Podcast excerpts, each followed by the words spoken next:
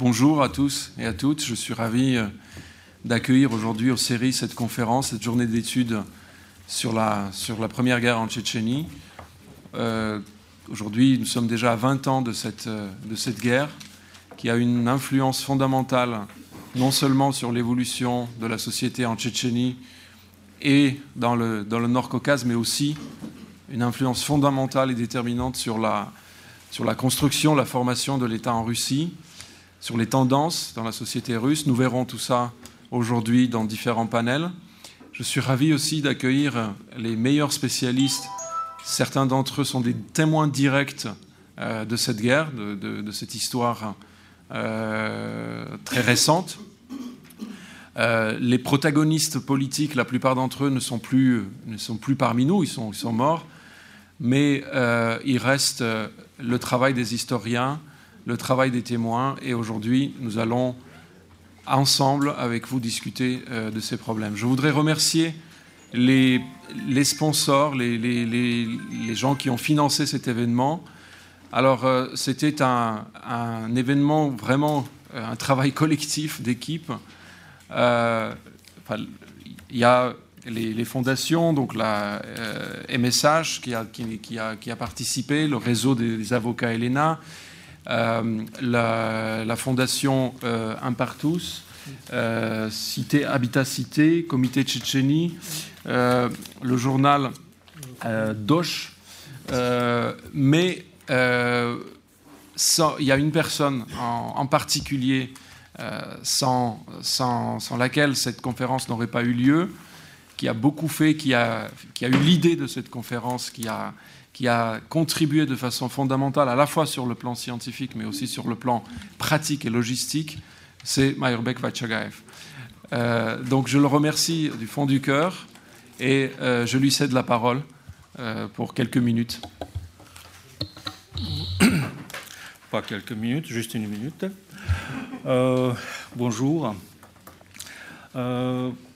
Pourquoi on a choisi ce thème euh, 20 ans après la euh, Première Guerre Ce n'est pas vraiment la Première Guerre en Tchétchénie, bien sûr, mais c'est la guerre 1994-16, bien sûr, c'est la guerre qui vient quelque chose de très important, pas seulement pour le peuple tchétchène, mais pour le peuple société russe, pour le peuple et société, les voisins républiques au Caucase.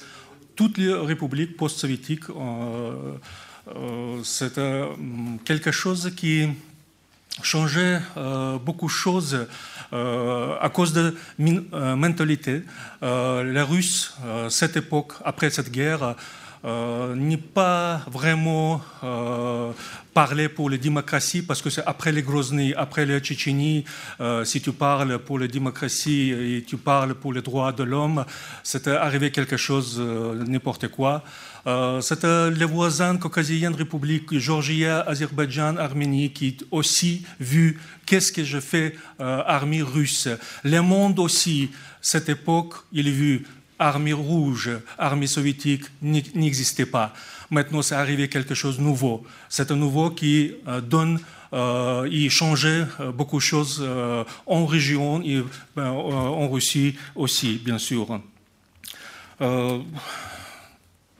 Les thèmes, pourquoi ces 20 ans pas seulement nous pris les dates euh, 20, nous voulions donner quelque chose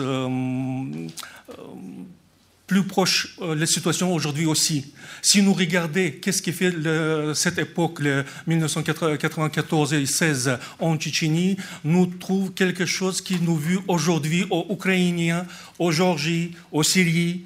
Et si nous parlons pour cette région ukrainienne, Géorgie et euh, Syrie, bien, bien, sûr, nous toujours parlons et pour les Tchétchènes aussi. Euh, c'est pourquoi euh, je trouve ce thème très, euh, très important aujourd'hui. Si nous voulons bien compris qu'est-ce que je fais aux Ukrainiens, les Ukrainiens, qu'est-ce que je fais en Géorgie, au Syrie, bien sûr, c'est besoin bien euh, compris les situations, bien compris la guerre 1994-16. Euh, voilà, c'est juste pour le bonjour et c'est notre invitation qui vient, c'est la Сергей Адамович Ковалев, Светлана Алексеевна Ганушкина, Александр Черкасов, Олег Петрович Орлов, ça veut dire c'est toutes les personnes qui bien cette époque participer à cette Et euh, je, trouve, je, je pense euh, cette conférence euh, donne quelque chose de et nous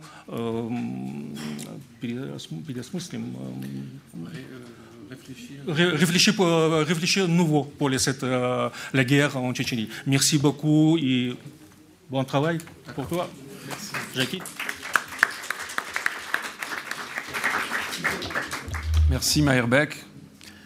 Euh, tout à l'heure, dans les remerciements aux personnes qui, nous ont aidés à, monter cet événement, euh, j'ai oublié de mentionner les, personnes, les, gens ordinaires qui nous ont aussi, qui ont contribué euh, à la fois en, donnant de leur poche 20 euros, 50 euros, mais aussi en, nous, en nous aidant à à chercher les gens, à aller les chercher à l'aéroport, à changer les billets d'avion au dernier moment, parce que vous savez qu'à cause des grèves, il y avait un certain nombre de vols qui ont été modifiés. C'est pour ça que nous avons perdu Jean-François Rattel, mais qui interviendra cet après-midi euh, du Canada.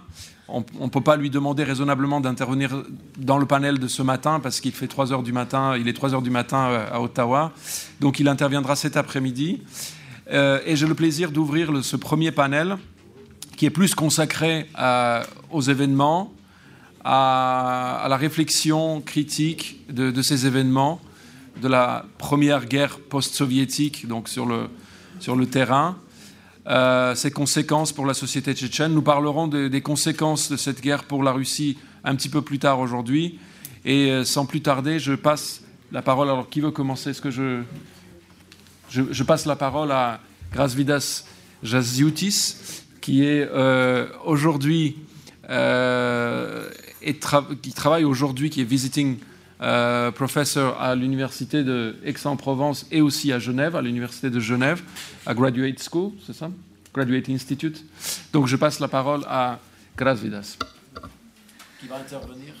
И à tous, доброе утро. Мне, естественно, во-первых, хотел я поблагодарить за приглашение, поблагодарить Марбику, который пригласил, и у меня есть такая уникальная возможность ставить э, свои мысли относительно чеченской войны.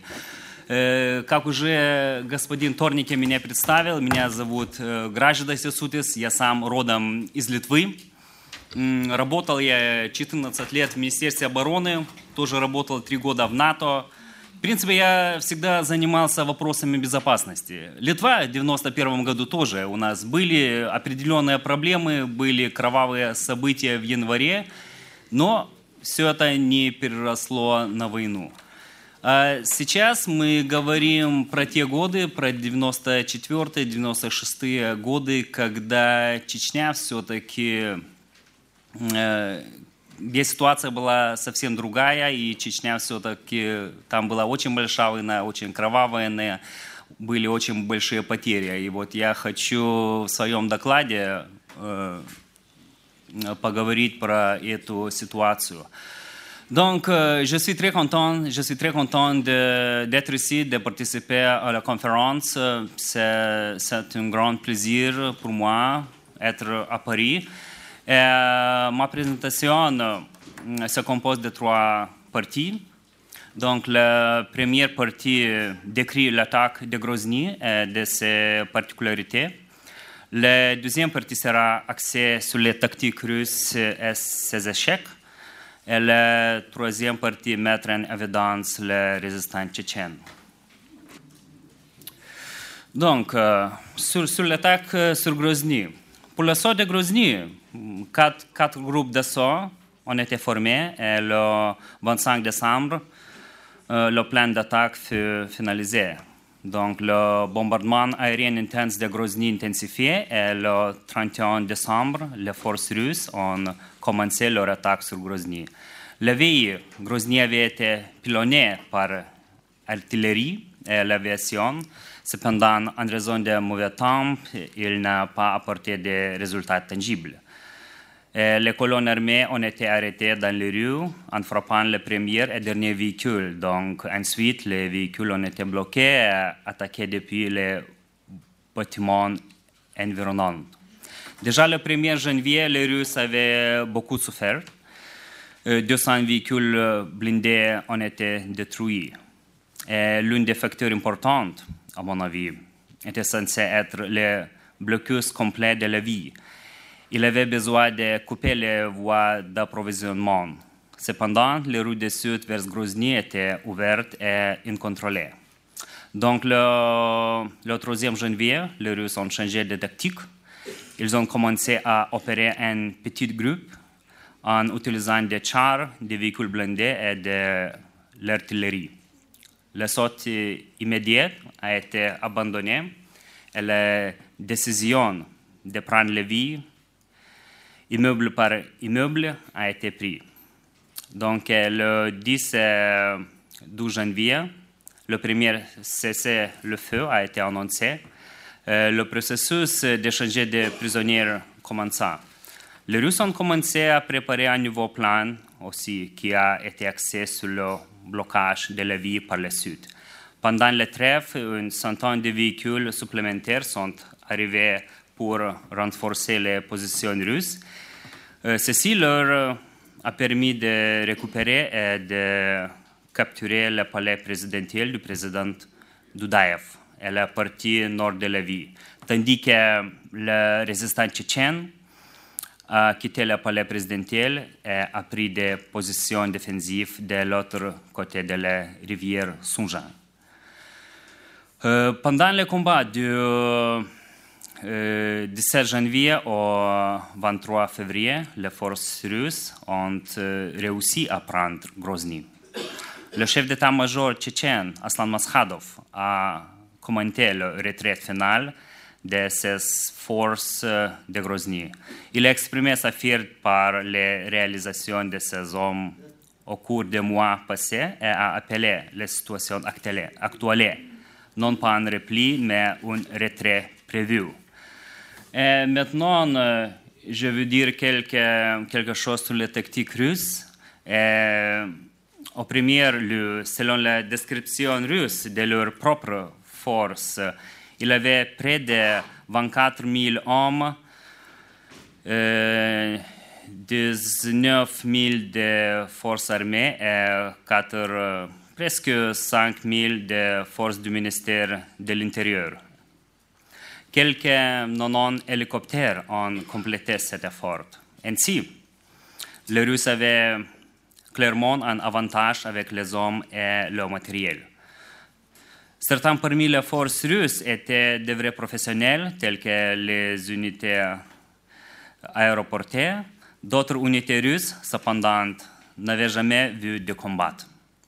La préparation de l'opération Grozny a pris seulement deux semaines. Ils ont décidé d'utiliser des équipements de combat du district militaire nord du Caucase. Son niveau d'entretien et de préparation était assez pauvre. Deux véhicules sur dix n'étaient pas capables de faire leur route en raison de problèmes techniques. Donc, euh, la, provision, la, provision était plutôt chaotique. La nourriture, par exemple, chaude, a été fournie seulement aux troupes du ministère de l'Intérieur. Il dépendait fortement des chars qui n'étaient pas efficaces. Les équipages des véhicules blindés ont été formés à la hâte pour une part des recrues inexpérimentées. Donc aussi la reconnaissance détaillée qui est très importante. Ça faisait une distance de de 5 à 25 km de l'unité, mais toutefois, en raison du manque de connaissances locales et à la capacité à manœuvre tchétchène, ils ont échoué à recueillir toute information significative. Aussi, la chaîne de commandement n'était pas claire et les forces fédérales n'avaient aucune instruction claire. Il savait qu'il devait entrer à Grozny et attendre les ordres. Les commandants d'unité n'étaient pas familiers avec les dispositions de la vie. Les chefs d'équipage des véhicules blindés manquaient de formation pour fonctionner en coordination avec l'infanterie. L'infanterie était censée rechercher et identifier les cibles.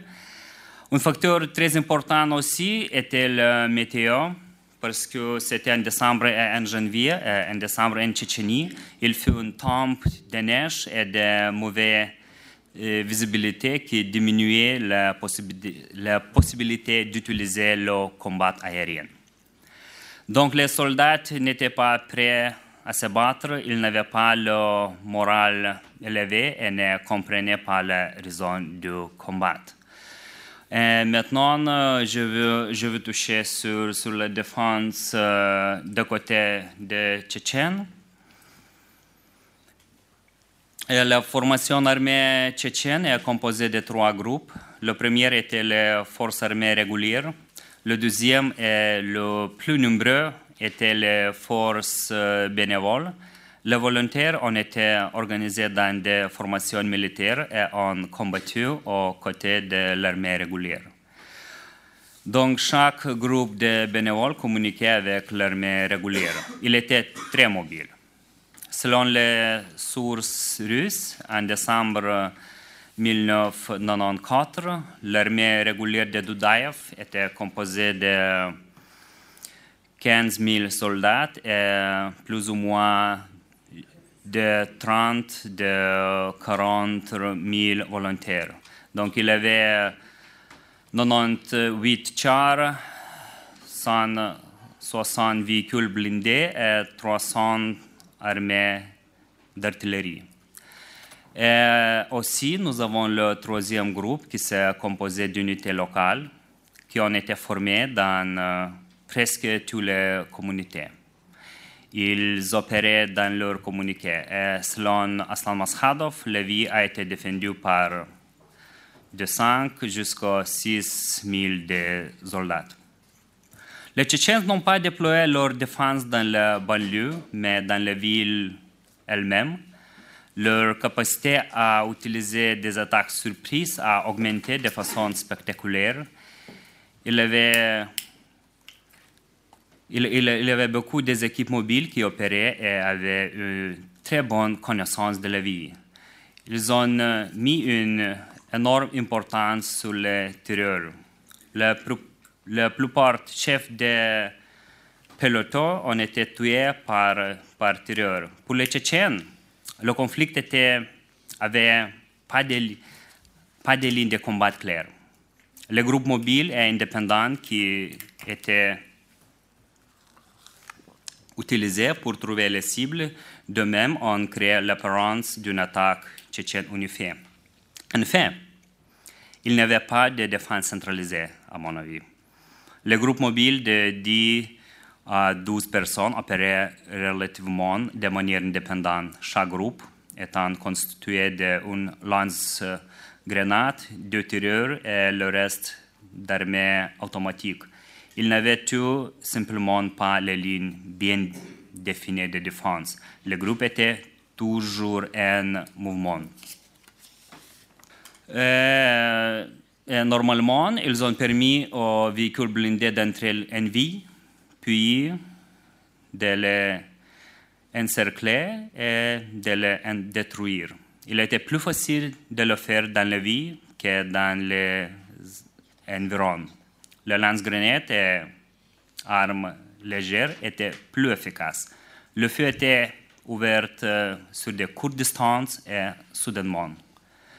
Donc Dudaev a mis des snipers sur les bâtiments et les lance-grenades sur les étages supérieurs ou au sous-sol.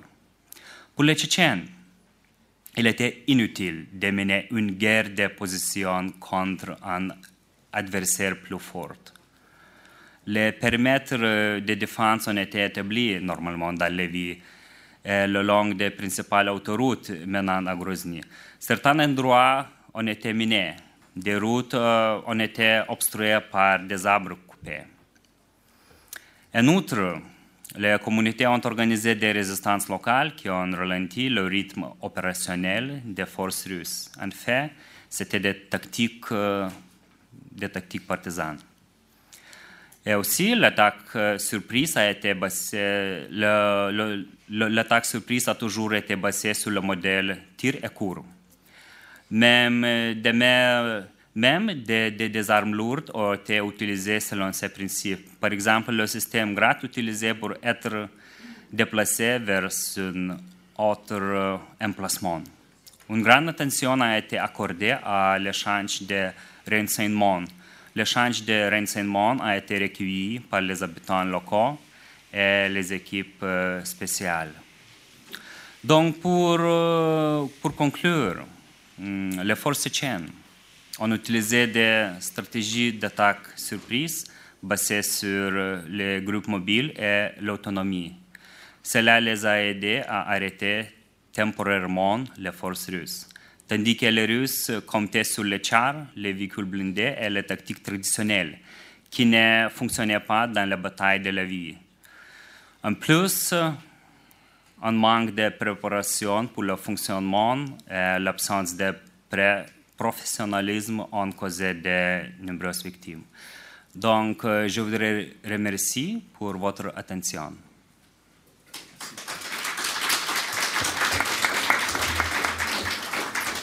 Merci beaucoup, euh, Karasvitas.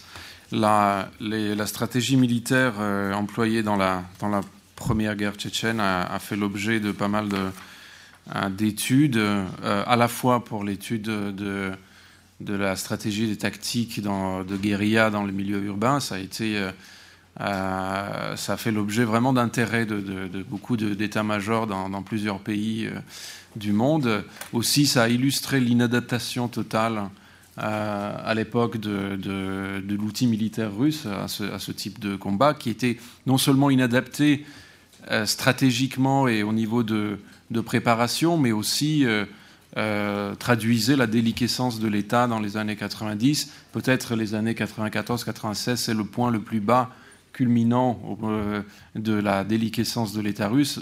Il serait intéressant de comparer ensuite les leçons qui ont été tirées par l'armée russe pour la Seconde Guerre. Et on a vu constamment euh, ses capacités militaires euh, s'améliorer. Euh, on a vu notamment euh, comparer ensuite les capacités de l'armée russe en Géorgie en 2008 ou en Ukraine. Et ça, on voit deux armées complètement différentes. Ça n'a plus rien à voir. Les leçons ont été apparemment très clairement tirées. Donc de la stratégie purement militaire, je passe à, à la, euh, aux questions plutôt de, diplomatie ou de politique. Euh, et je passe la parole à Aude Merlin, qui est, euh, comme la plupart d'entre vous le connaissent déjà, elle est prof à l'Université euh, libre de Bruxelles et qui a, pendant des nombreuses années, étudié, couvert le conflit dans le Caucase Nord. Merci beaucoup, Tornique. C'est un grand plaisir d'être ici, un, grand honneur et un grand bonheur euh, euh, par de nombreux côtés, parce qu'on revoit les amis et parce que c'est toujours intéressant de, réfléchir euh, à ce qui s'est passé en Tchétchénie, à ce qui continue de se passer en Tchétchénie, et en même temps, je ne peux pas dire que ce soit non plus une euphorie au sens où chaque fois qu'on se retrouve, chaque fois qu'on discute de la Tchétchénie, on est amené à faire des constats et des analyses qui, s'ils évoluent euh, en termes qualitatifs d'une certaine façon, euh, ne euh, sont jamais euh, réjouissants ou jamais euh, porteurs d'espoir ou d'optimisme.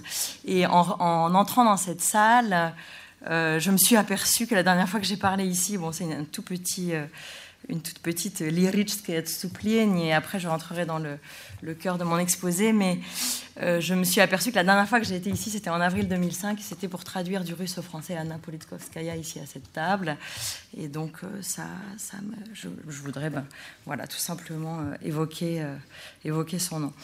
alors, lorsque Meyerbeck m'a contacté pour intervenir lors de cette conférence, et grand merci à lui et grand merci à tous ceux qui l'ont organisé. Euh, il m'a dit qu'il euh, s'agissait d'une conférence sur les 20 ans de Rassaviurt. Et donc, j'ai vraiment pensé aux accords de Rassaviurt. Enfin, j'ai vraiment pensé à cette sortie de la Première Guerre et à ses modalités. Et j'ai proposé, comme on fait souvent quand on propose un papier de colloque, c'est toujours entre deux urgences, j'ai proposé un titre qui euh, me semblait pouvoir convoquer différents éléments qui pourraient, d'une certaine façon, symboliser les enjeux de Rassaviurt et euh, euh, réaborder d'une certaine façon euh, différentes caractéristiques de cette guerre. À la fois toute la question de la dissymétrie, à la fois la question du droit international, à la fois la question coloniale qui croise la question internationale, à la fois la question des nouvelles guerres et la question du post-soviétisme. Alors ça fait beaucoup, je ne vais pas parler longtemps, mais simplement, donc j'avais proposé comme, titre La Tchétchénie après Rassaviurt, l'improbable traduction politique d'une fragile victoire militaire. Euh, ici, dans la salle, il y a beaucoup de personnes qui connaissent bien toute cette histoire, donc je ne sais pas si je reviendrai sur, euh, sur beaucoup de fondamentaux, mais je pense qu'il faut quand même reposer un certain nombre de choses. Bon, j'ai pas fait de PowerPoint, une fois n'est pas coutume, mais ça me paraissait pas indiqué pour ce sujet-là. Euh, ce que je pensais aussi, c'est parler après Jean-François Rattel qui présenterait le macro, c'est-à-dire la question de la non-reconnaissance de la Tchétchénie euh, par la communauté internationale et la question des euh, agissements ou non-agissements euh, de la part de l'État russe vis-à-vis de ce fragile État embryonnaire que fut l'Ichkeri au lendemain de la Première Guerre. Donc je vais juste rappeler de façon très rapide le tissu de contraintes euh, qui euh, s'exerce euh, sur la Tchétchénie au sortir de la Première Guerre, à savoir, vous le savez pour, pour la plupart d'entre vous, évidemment un pays exsangue et tout petit, donc une dissymétrie très importante en termes territoriaux, une dissymétrie très importante en termes de population démographique, et bien évidemment aussi toute la question du vécu de la guerre localement par la population en Tchétchénie, qui à l'époque, rappelons-le, pour la Première Guerre, était très pluriethnique, puisque Grozny, lors du recensement de 19 1989 était même majoritairement peuplé de Slaves. Et donc, euh, c'était extrêmement d'ailleurs intéressant d'observer euh, sur place. J'ai eu l'occasion de travailler pendant trois mois en 95 comme interprète pour Médecins sans frontières à Grozny et d'observer justement toute cette cohabitation, ce vivre ensemble et les solidarités et également les différentes mobilisations euh, de, moyens pour, pour survivre face à cela dans un contexte où l'État russe bombardait des civils, donc mélangés, incluant de très nombreux Russes ethniques, si l'on peut dire. Donc le tissu de contraintes qui s'exerce sur cette Tchétchénie à la sortie de la Première Guerre euh, est assez massif. Et c'est vrai qu'à posteriori, et surtout quand on réfléchit 20 ans après, alors il ne s'agit pas de faire de la contre-histoire ou de, je ne sais plus comment on appelle ça, mais que se serait-il passé si la communauté internationale avait reconnu une Tchétchénie indépendante? Que se serait-il passé si les spoilers, les fauteurs de troubles n'avaient pas existé? Bon, évidemment, personne n'est en mesure de répondre à tout cela. Ce qui est sûr, c'est que les enjeux étaient énormes, les défis étaient euh, saillants et euh, l'État en quelque sorte de la Tchétchénie euh, au départ de cette nouvelle ère, après Rassaviurt, était aussi euh, très, très, très délabré. Euh, un pays totalement détruit, une économie, une industrie, des champs minés, une industrie détruite, une activité économique quasi inexistante, 90% de chômage, et toute la question des conséquences également en termes de transformation de la société. Euh, et en particulier la question euh, sur laquelle je m'arrêterai de façon un petit peu plus appuyée, la question des anciens, des anciens combattants et de leur réintégration ou non dans le tissu social euh, de la Tchétchénie post-guerre. évidemment, sur la question du texte de, de Khassaviurt, alors je ne sais pas si, si, vous le connaissez, si vous l'avez lu, il, est, il est intéressant en termes de démarche, en termes d'aspiration à un, à moins de violence en termes d'aspiration à un cessez-le-feu. Il s'agit d'un accord de cessez-le-feu, il ne s'agit pas d'un accord de paix. L'accord de paix viendra le 12 mai 1997 entre Boris Eltsine et Aslan Maskhadov, entre-temps élu président de la Tchétchénie euh, le 27 janvier 1997. Mais ce texte de Khassaviurt est lu de certaines questions, c'est-à-dire qu'il pose autour de la table les protagonistes.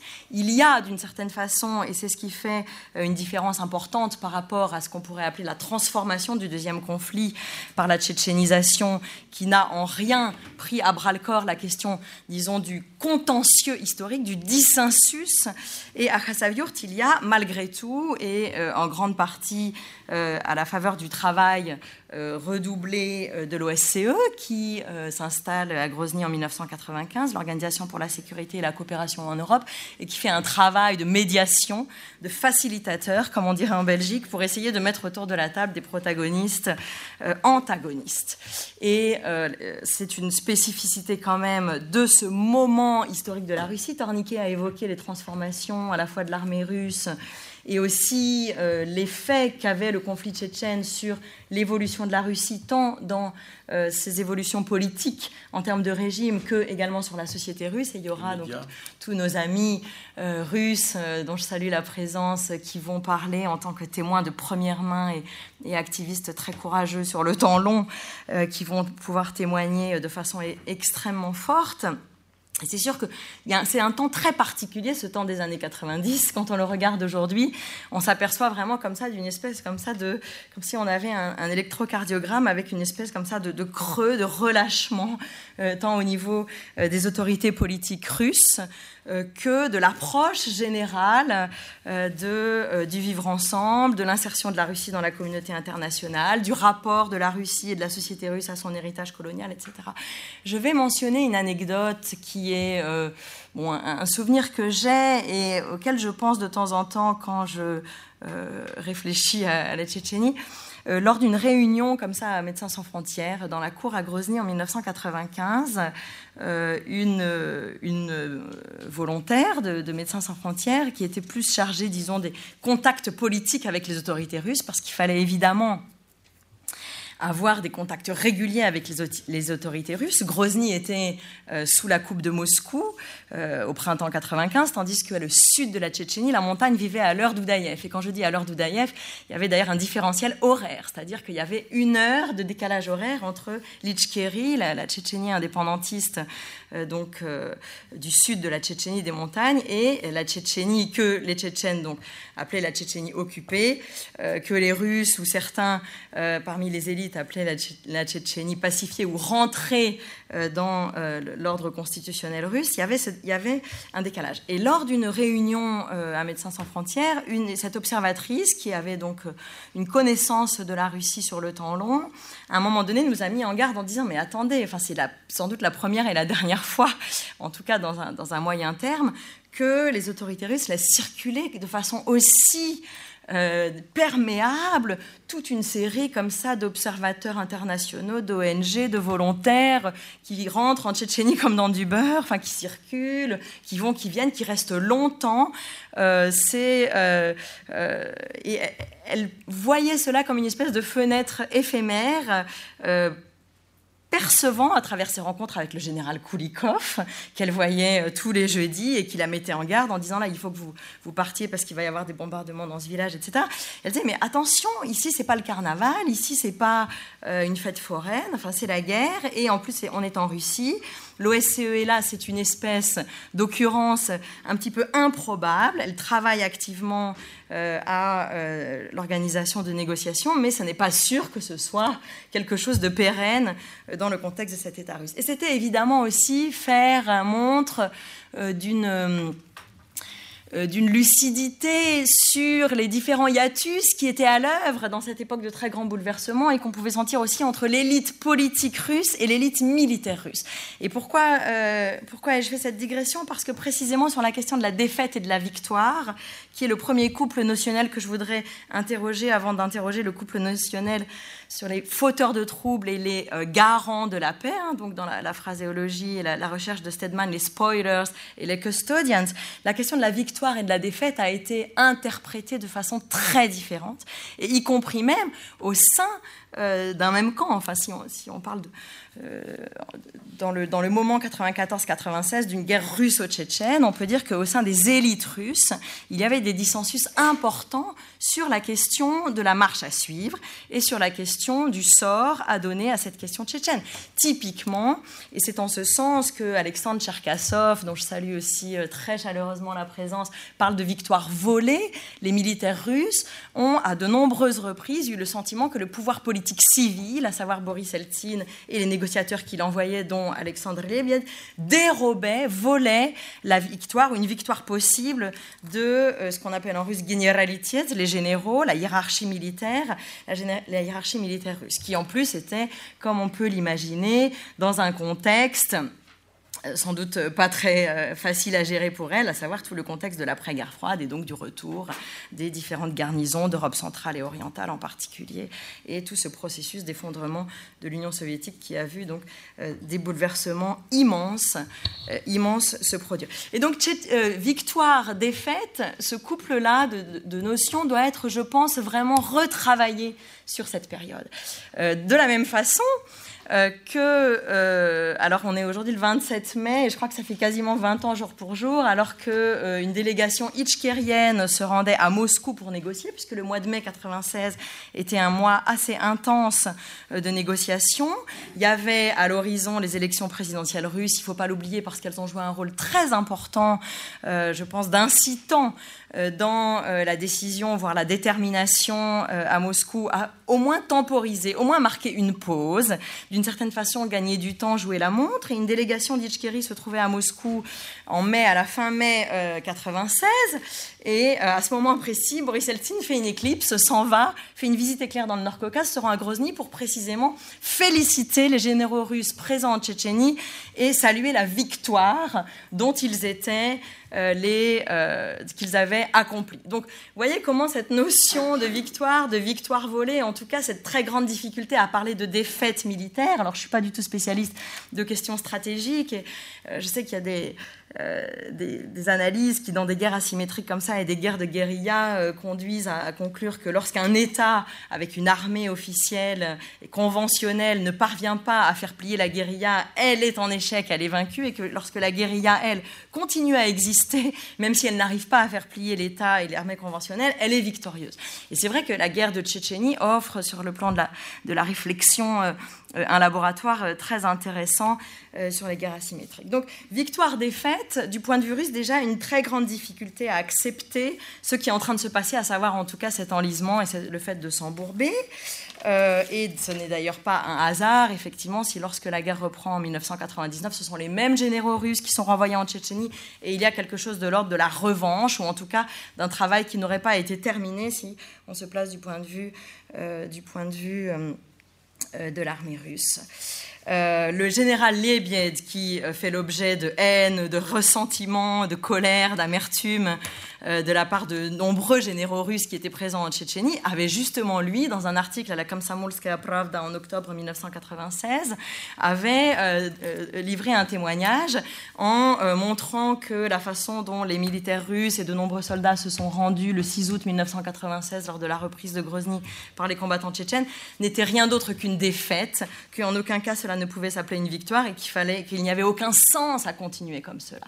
Alors euh, vous saisissez évidemment les tensions à l'intérieur même donc de, euh, de la partie euh, moscovite et militaire. Sur la question de la victoire tchétchène, là aussi on a malgré tout un véritable questionnement, c'est-à-dire que cette reprise de Grozny est particulièrement spectaculaire et qu'elle s'inscrit bien sûr dans la mouvance de ce projet indépendantiste, alors qu'il a fait l'objet de très nombreux travaux sur à la fois les, euh, les ressources historiques qui sous-tendent ce projet, mais aussi le contexte soviétique puis post-soviétique. Cela dit, euh, il y a donc cette dimension d'euphorie, d'ivresse, euh, d'une certaine façon presque d'élixir puissant au moment donc d'un coup militaire qui est, qui est accompli le 6 août 96, mais la traduction politique de ce coup très spectaculaire est quelque chose de particulièrement fragile et qui se trouve directement en but avec les, contraintes extérieures dont j'ai parlé tout à l'heure, mais qui bute aussi, et c'est là-dessus que je vais conclure, puisque Torniquet est en train de me... J'ai encore deux minutes, et qui bute aussi, et puisque Jean-François abordera les questions internes, je vais, externes, pardon, je vais aborder les questions internes, qui bute aussi sur des questions endogènes, c'est-à-dire qui bute aussi sur les questions d'une difficulté à sortir de la guerre, a fortiori quand il n'y a pas de dispositif euh, d'incitation à la déprise de la violence vis-à-vis des acteurs qui ont été, euh, donc euh, euh, dans l'exercice de la violence et que euh, les anciens combattants, et en particulier certains chefs de guerre qui étaient déjà dans des logiques de contestation ou de rivalité avec euh, Masradov, deviennent plus puissants que lui, ont acquis dans la guerre des ressources et des capitaux, tant de contrôle, de commandement, que des capitaux économiques, des capitaux symboliques, et vont devenir ce que Stedman appelle des spoilers, à savoir ceux qui n'acceptent pas, si on reprend la définition de Stedman, ceux qui n'acceptent pas euh, les négociations, c'est-à-dire ceux qui euh, croient que la paix émergent de négociations menace leur pouvoir, leur vision du monde et intérêt, et qui utilisent la violence pour saboter les tentatives de paix. Et on voit bien que dans ce type de conflit, et face à une, une euh, sortie de guerre extrêmement fragile et qui ne rassemble pas l'unanimité des acteurs, il y a de nombreux acteurs dont l'intérêt est que la guerre se poursuive ou au moins le chaos se poursuive, et ceux qui ont intérêt à ce que la paix euh, soit euh, sont les civils, bien entendu, mais euh, les, donc de, nombreux acteurs qui ont pu puiser des ressources dans et par la guerre n'ont aucun intérêt à ce que cette guerre se, se, poursuive. Et c'est comme ça que l'on voit effectivement, à, la fois à travers la fragilité des accords de Khasavyurt qui ne règlent pas la question du statut, qui renvoient la question du statut à une décision dont l'échéance est fixée au 31 décembre 2001, c'est-à-dire cinq ans après la signature euh, du cessez-le-feu. Et une situation où l'interprétation de ce statut est totalement polarisée, puisque à Moscou, on considère que même s'il y a cette pause, le, euh, la Tchétchénie reste dans le giron de la Russie. La Constitution de 93 la mentionne parmi ses sujets. Euh, et du côté de, Grozny et du côté indépendantiste, on considère qu'il n'en est rien, que la Tchétchénie n'a pas voté ni en 93 ni en 95 aux élections fédérales, et que la, victoire militaire tchétchène d'un David contre Goliath est un acte euh, fort euh, et probant, et qu'en plus les accords de Khasavyurt stipulent le départ des forces russes de Tchétchénie. Et donc il y a évidemment euh, dans cette, dans cette victoire, même si c'est une victoire qui se commue en défaite politique, il y a cette idée d'un acquis, d'une acquisition de l'indépendance. La question qui se pose après Khasavyurt est évidemment la, question de euh, la façon dont les différents chefs de guerre, qui ne sont en rien désarmés, les accords de Khasavyurt ne prévoient pas le désarmement euh, des combattants tchétchènes, ils prévoient le départ des forces russes, alors ils prévoient l'organisation à travers la mise sur pied d'une commission conjointe de certaines unités mixtes russo-tchétchènes, mais qui ne verront, euh, qui ne verront pas le jour. Une grande question qui se pose évidemment est la contestation immédiate de la légitimité d'Aslan Maskhadov. Et ce qui est extrêmement intéressant, c'est que si parmi les 16 candidats aux élections présidentielles de janvier 97, il y a un consensus sur le fait d'être indépendantiste, et c'est d'une certaine façon le socle identitaire indiscutable après euh, euh, cette guerre de 20 mois et en particulier après cette reprise de Grozny par les combattants tchétchènes, euh, ce qui va faire dissensus très fortement, c'est précisément le fait de vouloir discuter avec la Russie. C'est-à-dire que euh, Masradov fait l'objet de tentatives de discrédit et de délégitimation par le simple fait qu'il souhaite euh, discuter avec la Russie, qu'il veut engager des discussions avec la Russie. Et donc cette question du rapport à Moscou et du dialogue avec Moscou devient véritablement une sorte de, ligne de discrimination et qui vaut à Aslan Masradov d'être victime d'attentats. Donc je rappelle qu'il a été élu sous les auspices de l'OSCE en janvier 97 avec près de 60% euh, des voix, que Bassayev lui est élu avec 22% euh, des voix et que les autres candidats, Yandarbiyev, Oudou, Govzakayev et bien d'autres, donc, euh, se situent en termes de recueil de vote en dessous euh, des 10% et même parfois euh, tout à fait, tout à fait aura, aura des pâquerettes. Mais cette grande difficulté euh, pour Aslan Maskhadov de rassembler et, comme dirait Max Weber, au fond d'établir et de détenir le monopole légitime de la coercition. Euh, le rend extrêmement vulnérable face à ces différents fauteurs de troubles. Alors, je n'ai pas le temps de développer euh, plus longuement, mais euh, ces questions-là ont été très développées dans différents écrits. Il y a le, témoignage en particulier de Ilyas Ahmadov, qui est particulièrement intéressant, sans concession, sans complaisance, et d'une description clinique et très précise et vue de l'intérieur sur cette prédation, cette, ce morcellement du territoire tchétchène ces euh, contrôles de différents chefs de guerre. On peut simplement citer par exemple Radouyev, le neveu de Doudaïev, qui prétend même que Doudaïev n'est pas mort, qui a sous ses ordres 400 hommes et qui dit pouvoir en mobiliser 4000, et euh, qui euh, donc va tout faire pour torpiller la fragile tentative de mise en place d'une autorité politique sortie des urnes d'Aslan Maskhadov. Face à cela, quid des garants? Euh, on voit que le rôle de facilitateur joué par l'OSCE est très vite euh, débordé ou dépassé, au sens où euh, la question tchétchéno-tchétchène, les collusions entre euh, certaines sphères de pouvoir à Moscou et certains radicaux ou extrémistes en Tchétchénie, l'absence de reconstruction dont parlera Jean-François cet après-midi, l'absence de reconstruction économique et l'absence de réintégration de ces anciens combattants et en particulier des différents chefs de guerre, la préférence pour la loyauté euh, par rapport à la compétence, tout cela conduit à ce que l'on a vu par la suite, à savoir l'échec de la construction d'un État euh, et euh, donc trois années euh, de chaos avec une industrie de prise d'otages galopante et la reprise de la guerre en 99. Je vais très très vite, mais je pense que beaucoup de choses sont déjà connues parmi vous. Merci beaucoup.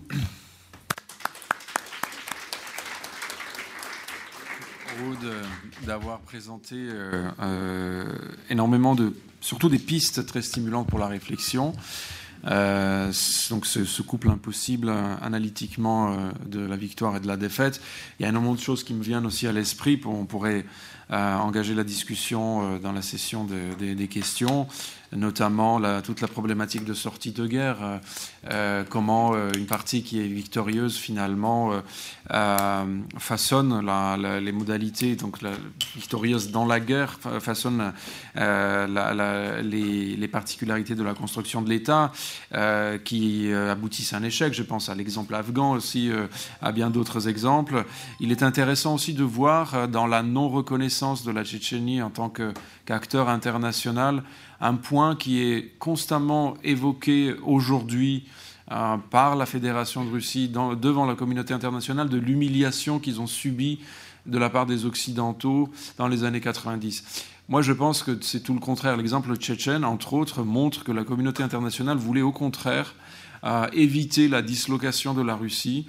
Euh, la communauté internationale, y compris les puissances occidentales, ont tout fait pour maintenir dans les années 90, lorsque la Russie était extrêmement faible, de maintenir ce pays uni euh, et non pas le contraire. Donc euh, cet argument, une espèce de talking point fondamental utilisé aujourd'hui et repris par un certain nombre d'acteurs euh, français ou occidentaux ne, tient absolument pas la route parce qu'on voit que pendant toute la guerre en, Tchétchénie, les agences internationales financières, que ce soit la Banque mondiale ou le FMI, continuaient à financer la Russie. La Russie par la suite a été euh, accepté au G8, etc., au détriment évidemment de ce qui se passait en Tchétchénie. Et euh, il y a aussi cette, euh, question de, la vision qu'avait la communauté internationale de la Russie, de la volonté que la communauté internationale avait de la Russie, à, cette, période. Évidemment, il y a beaucoup de problématiques qui sont liées aussi aux problématiques internes euh, de, la Russie, à l'échec de la démocratie finalement dans les années 90. Et cet échec a directement débouché sur cette gestion qu'avait la direction politique, et notamment Yeltsin, de revenir, de redonner la Tchétchénie comme l'os à ronger aux généralités, qui, il ne faut pas oublier, a beaucoup profité non seulement en termes de prestige et du poids euh, qui voulait jouer au sein de l'État russe, mais aussi en termes de détournement, de corruption. C'était devenu, euh, dans cette période d'absence ou de de, ressources extrêmement limitées, un moyen de gagner de l'argent aussi pour beaucoup de, représentants de, de Genstab et des gens très haut placés dans, l'armée russe. Donc euh, euh, toutes ces questions, on pourra revenir euh, pendant le, débat. je me tourne maintenant à Ekaterina Sekerianskaya qui a accepté très gentiment d'intervenir plus tôt aujourd'hui. elle était prévue dans la deuxième table ronde, mais elle remplace Jean-François Rattel dans cette table ronde. Elle est euh, analyste euh, de International Crisis Group, qui est le, think tank euh, basé à Bruxelles qui réfléchit sur l'évolution des conflits dans le monde. malheureusement, ICG a dû fermer sa représentation en Russie, mais la représentation qui couvre l'ancienne Union soviétique se trouve aujourd'hui à Istanbul. Donc je passe la parole maintenant à Ekaterina qui va parler dans une perspective plus finalement plus longue depuis la, la, la fin de la Première Guerre. Qu'est-ce que, qu'est-ce que Moscou a obtenu Qu'est-ce que Moscou a gagné finalement 20 ans après la Première Guerre euh, tchétchène Merci beaucoup. Um, ми... Слышно, да? Доброе утро всем. Меня попросили проанализировать итоги 20 лет после окончания Первой Чеченской войны Чего а, добился Кремль или что, по его мнению, он добился, что в реальности происходит сегодня в Чеченской Республике и какие могут быть последствия этого всего. Ну, во-первых, по мнению Кремля, он достиг больших успехов в подавлении вооруженного подполья в Чеченской Республике. Действительно, в последние несколько лет активность а, вооруженного подполья снизилась до минимальной. Однако нынешняя стабильность в Чечне стало результатом не миротворческого процесса, а военного поражения сепаратистов и их собственной идеологической раздробленности. Подполье за это время пережило два основных э, этапа э, идеологической трансформации. Первый этап, э, когда из светского националистического политического движения оно трансформировалось в региональный джихадистский проект. Это произошло в 2007 году, когда Док Умаров провозгласил создание Имарата Кавказ. И второй а, период трансформации с 14 по 15 год, вот, собственно, совсем недавно, когда большая часть джихадистов с Северного Кавказа, это уже стало северокавказским, а не чеченским подпольем, уехала на Ближний Восток, а Имарат Кавказ прекратил, по сути, свое существование, и большинство его лидеров присягнуло исламскому государству. Вместе с тем, несмотря на то, что подполье практически не существует в Чеченской республике, там остались силы, отдельные люди или небольшие группы, которые организуют а, нападения внутри республики. Чеченцы активно воюют а, в рядах а, вооруженных групп в Сирии, где занимают ключевые позиции, в том числе некоторые в исламском государстве. А в самой России конфликт распространился с Чеченской республики. Э, мы вот э, после окончания Первой войны имели одну конфликтную зону на весь Северный Кавказ. Во-вторых, Кремль считает, что сепаратизм в Чечне, что он устранил угрозу сепаратизма в Чеченской республике. А в ходе второй военной кампании, то есть после окончания Первой войны и заключения Хасавюртовских соглашений, Москва уже больше не вела переговоров с чеченской стороной. Более того, она целенаправленно уничтожала наиболее договороспособных полевых командиров и противников, а, и, команд... Э, против... и политиков. Ставка была сделана на возникшее профедеральное крыло а, сепаратистов – которые, ну, тех, кто были сепаратистами, перешли на сторону Москвы, во главе которых был Ахмад Хаджи, э, Хаджи Кадыров.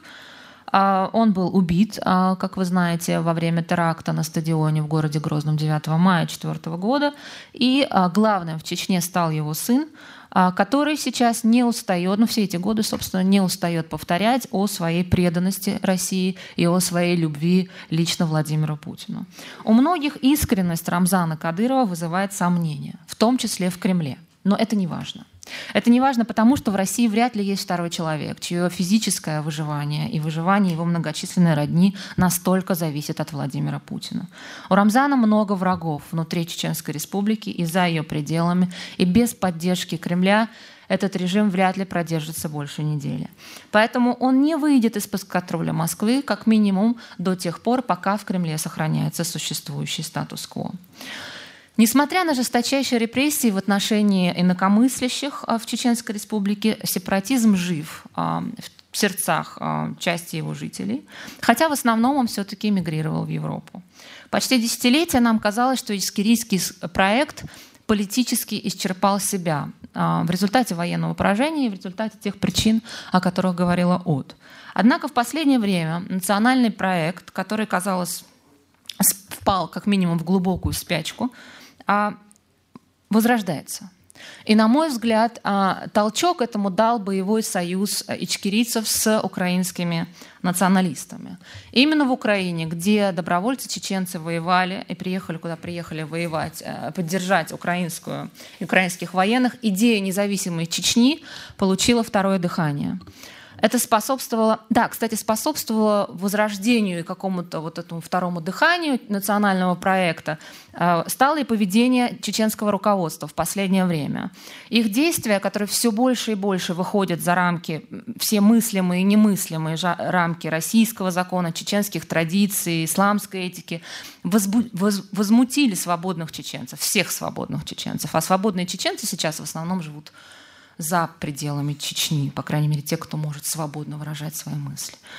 В январе этого года в Вене, в Осло, в Стамбуле, в Берлине прошли митинги против Кадырова, Путина и беспредела в Чечне. Таких масштабных акций протеста э. Э, чеченцев в Европе может быть, никогда не было, или, по крайней мере, не было очень давно, наверное, с начала военных действий. И эти митинги прошли под ичкерийскими флагами. То есть война, волна возмущения снова оформилась в формы национального проекта. И, как видно по лицам участников этих акций, она популярна у молодежи. В-третьих, Кремль в значительной степени восстановил а, чеченские города, и социальную инфраструктуру а после войны. Это тоже один из итогов. Чечня в значительной степени восстановлена, приобрела, более того, редкий для российских регионов Лоск. Ее столица Грозная выглядит не как провинциальный российский город, а как процветающий центр суверенного государства. Туда приезжают знаменитости, там проходят а, межрегиональные, федеральные и международные мероприятия. А, однако экономика, реальный сектор экономики не восстановлен. А, и непонятно, есть ли политическое решение всерьез его восстанавливать. Например, решение о строительстве нефтеперерабатывающего завода в Чечне, который способствовал бы возрождению нефтяной промышленности, саботируется федеральными ведомствами. А программы по восстановлению промышленности были, в общем-то, не, не, они неэффективны и изначально э, было это пон- понятно, что они, они так спланированы, не, неэффективно реализовывались неэффективно. Но, тем не менее, в целом Кремль считает Чечню успешной моделью э, для регионов, в которых сохраняется вооруженное подполье. В прошлом году на встрече с канцлером Германии э, Ангелой Меркель Владимир Путин сказал, что Киеву стоит ввести в отношении пророссийских сепаратистов в Украине ту же политику, что Россия проводит в отношении Чечни. А дальше цитата «покупать ее деньг, их деньгами и автономией». Сегодняшняя Чечня а, де юре а, является частью России, де-факто это практически независимое политическое образование, собственной идеологией, религиозной политикой, со своей параллельной экономикой а, и законами. Кремль сам создал эту систему, он поддерживает ее, но он ее слабо сконтролирует. Более того, он не стремится к содержательному контролю. Скорее его устраивает такая неоколониальная модель управления, когда отдельная часть территории дана на аутсорсинг лояльному местному клану. Ну что же собой представляет вот это квазигосударство сегодняшняя Чечня? Это жесточайший режим, это режим жесточайшей диктатуры под руководством Рамзана Кадырова, который держит республику в тотальном повиновении и страхе. Этот режим физически э, зачистил Чечню от всех альтернативных центров силы, от конкурентов и инакомыслия, и, по сути, установил контроль за всеми чеченцами в России. Ну, контроль э, не в плане непосредственного контроля, но, э, по крайней мере, ограничения в действиях значительно в политическом плане. Можно привести длинный список конкурентов режима, оппонентов, критиков, которые были убиты в самой Чечне, в Москве и за пределами России. Везде следствие утыкалось на, на, на, упиралось на людей из ближайшего окружения Рамзана Кадырова, однако никто до сих пор всерьез не привлечен к уголовной ответственности, кроме исполнителей. А, в отдельных случаях. В республике установлен культ личности а, который создают вокруг Рамзана Кадырова его приближенные. Его а, соратники называют его в том числе в средствах массовой информации падежахом для эгалитарного общества, которое всегда гордилось тем, что... А, не успевает. для, для эгалитарного общества, которое всегда гордилось тем, что не, не являлось ни феодальным, ни монархическим, это серьезное изменение.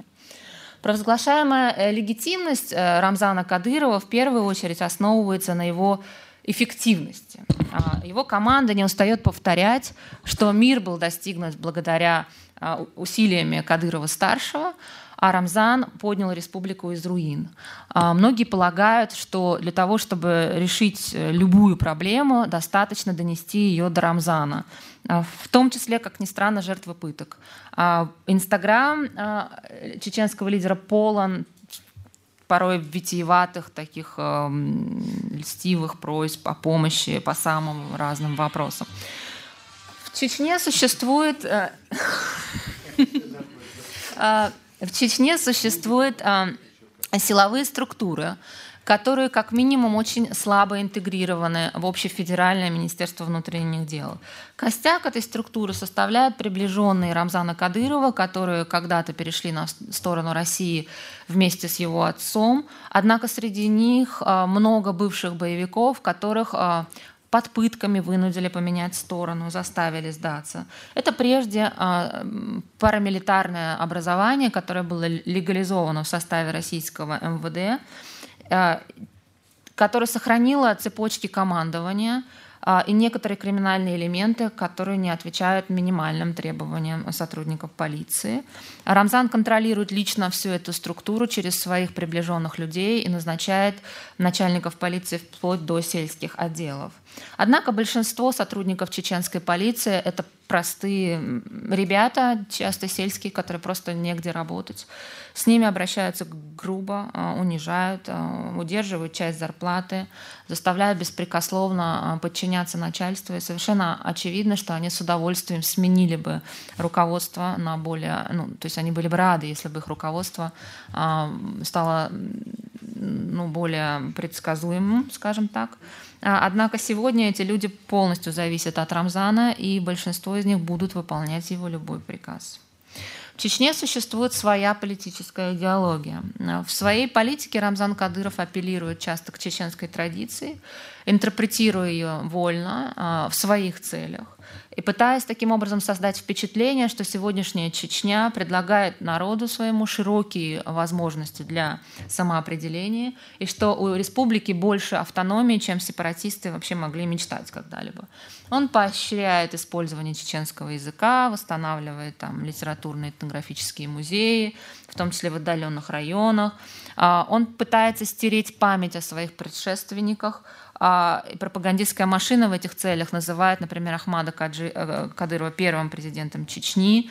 Сепаратистский день независимости 6 сентября теперь стал Днем Чеченской Республики.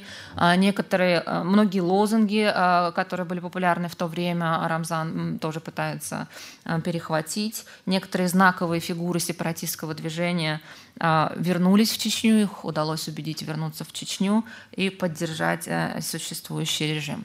При этом Рамзан прекрасно понимает, насколько он зависит от Кремля и от президента Путина, поэтому платит ему неизменными проявлениями лояльности на прошлых выборах президентских Чечня обеспечила 99 и 76% голосов за Путина, при явке в 99,60 и 61,1%.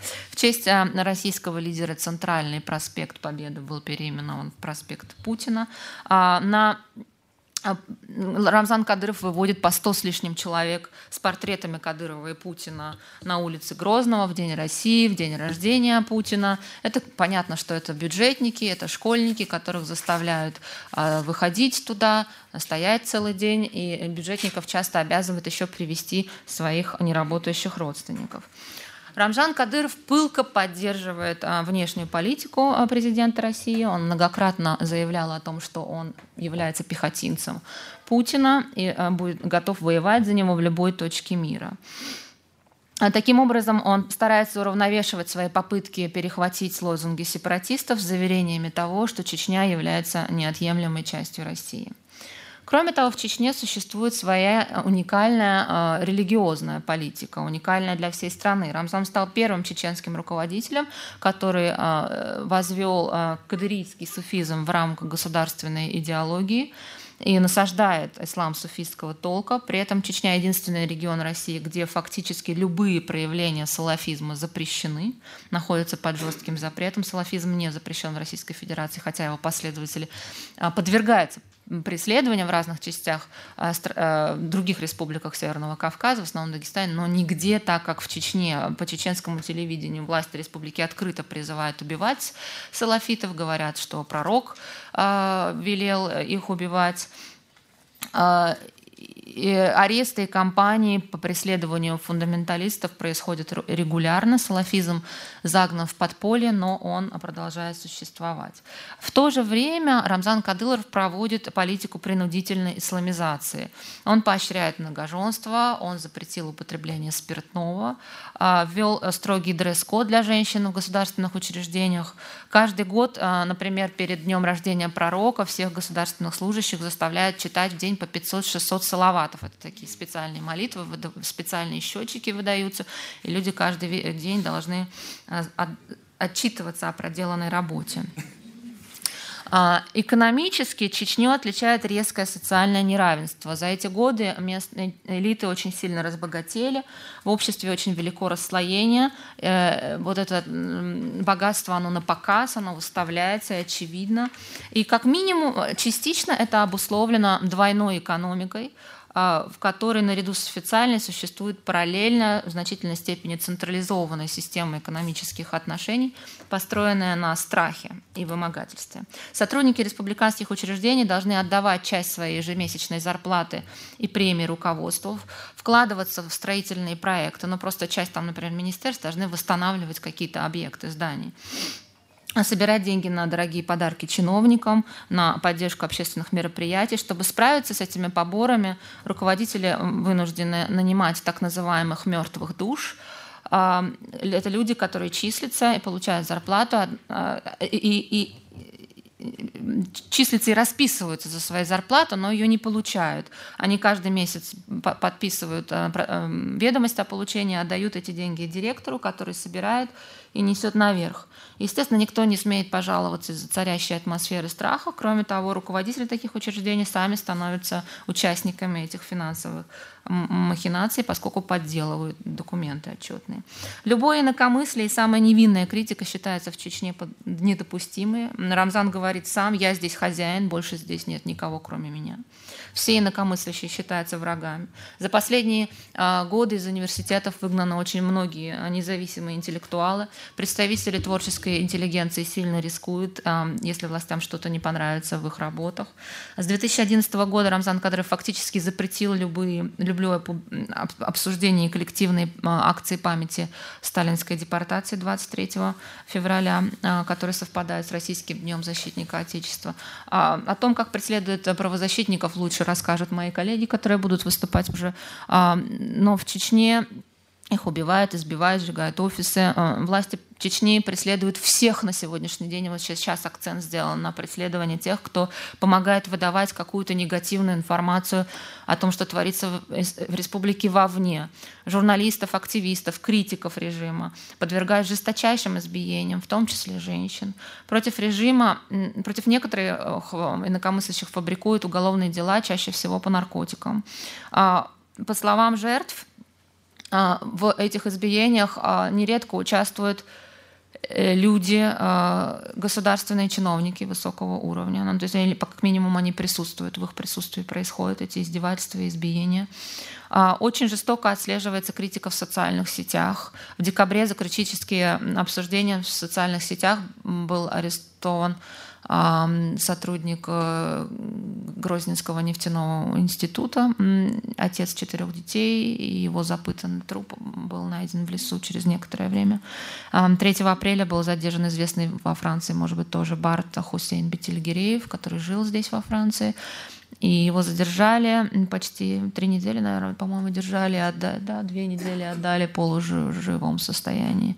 А, но очень часто многих, вот это те случаи, которые мы можем говорить, но о большинстве случаев мы знаем, многих других случаях мы знаем, но мы не можем вам о них рассказать сегодня, потому что люди, родственники резко против любой огласки, они боятся, что пытки будут продолжаться и что пострадают другие члены семьи, потому что режим использует эм, принцип коллективной ответственности. А самое главное, они не верят, что кто-нибудь может им помочь а, из нас, по крайней мере.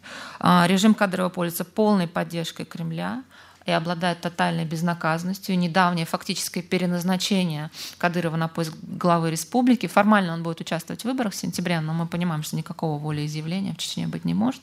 А, это еще больше укрепило режим в ощущении своей полной вседозволенности. Последний момент, наверное, хотелось бы ответить, что вот последние годы Чечня все больше погружается в какую-то дремучую архаику люди у власти зачистили, часть из них не, не очень хорошо образованы, а, получили, э, зачистили интеллектуальное поле и погружают народ, у которых вот этот народ, у которого много ученых, много бизнесменов, профессионалов, творческой интеллигенции в какую-то средневековую пещерность. Положение женщин ухудшилось очень заметно за последние годы. Например, ну просто приведу вам один из примеров. В центре Грозного открыли исламский центр, а, где лечат душевно больных. Он действует при поддержке республиканских властей. Там детей, людей лечат против депрессии, каких-то психических заболеваний с помощью путем изгонения шайтанов. То есть их избивают палками. Это не смешно. Иногда вот родственники приводят там женщину, у которой депрессия или начались проблемы с мужем, начинает изгонять шайтанов. Она кричит, потому что ей больно. Ну, а если кричит человек, что это значит? Значит, шайтан выходит, надо сильнее. Поэтому это, честно говоря, все очень плохо. То есть за последние годы мы э, имеем некоторую стабильность в Чечне, э, которая держится на жесткой примитивной диктатуре, но она очень хрупкая и чрезвычайно персонифицированная. Чеченский режим внешне похож на независимое государство, но это не жизнеспособное политическое образование, поскольку оно полностью финансово, политически и в военном плане зависит от федерального центра. В Чечне каждый день тысячи людей ненавидят свое положение. А, хотят отомстить за свои унижения, за своих погибших, за униженных близких. Терпеть такое состояние уже очень сложно. Не только тем, кто находится внутри, но и тем, кто близко переживает то, что происходит в Чеченской Республике. И если в самое ближайшее время руководство России не предпримет каких-то серьезных мер по нормализации ситуации, мы имеем все шансы, что при изменении любого изменения статус-кво в Грозном или в Москве мы снова столкнемся с серьезным конфликтом. Спасибо.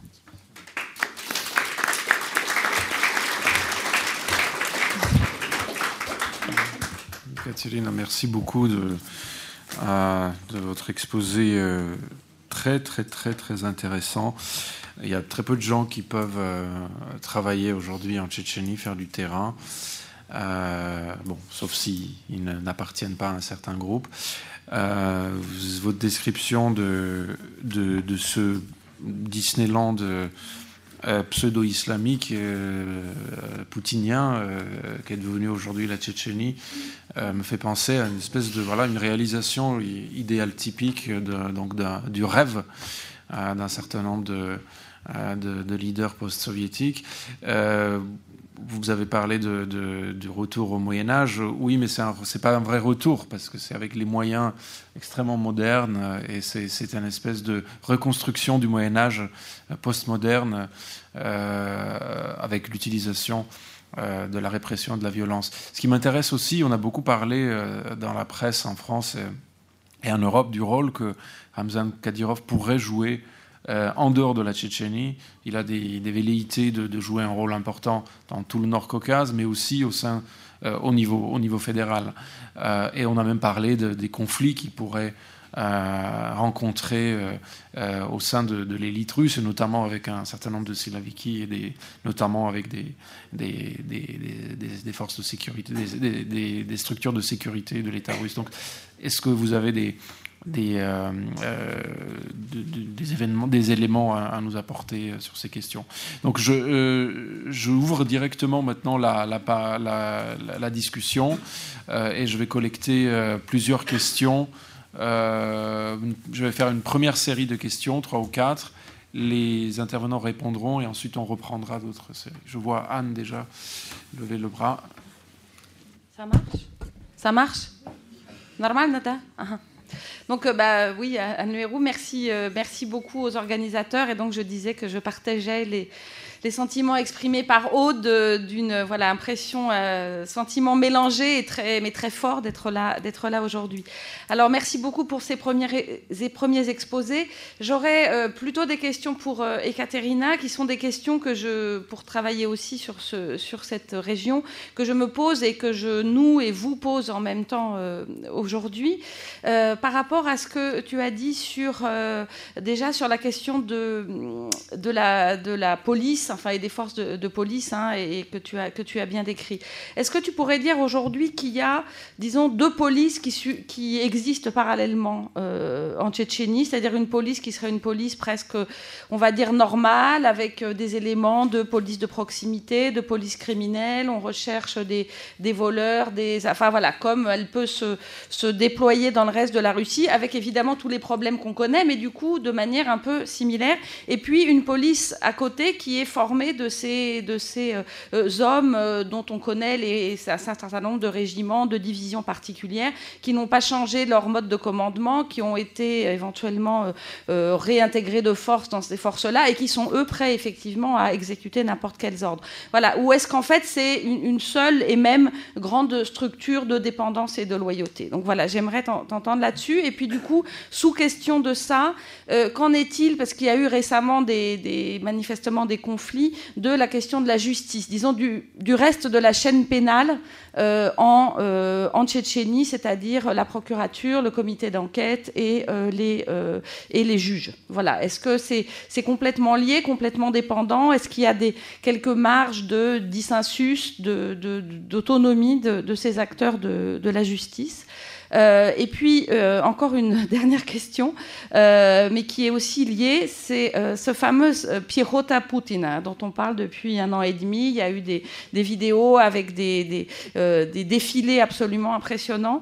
bien évidemment, c'est une démonstration de loyauté euh, très, très intense, très, très marquante, qui est destinée à marquer les esprits, aussi de démonstration à destination de euh, la société tchétchène qu'on contrôle tout.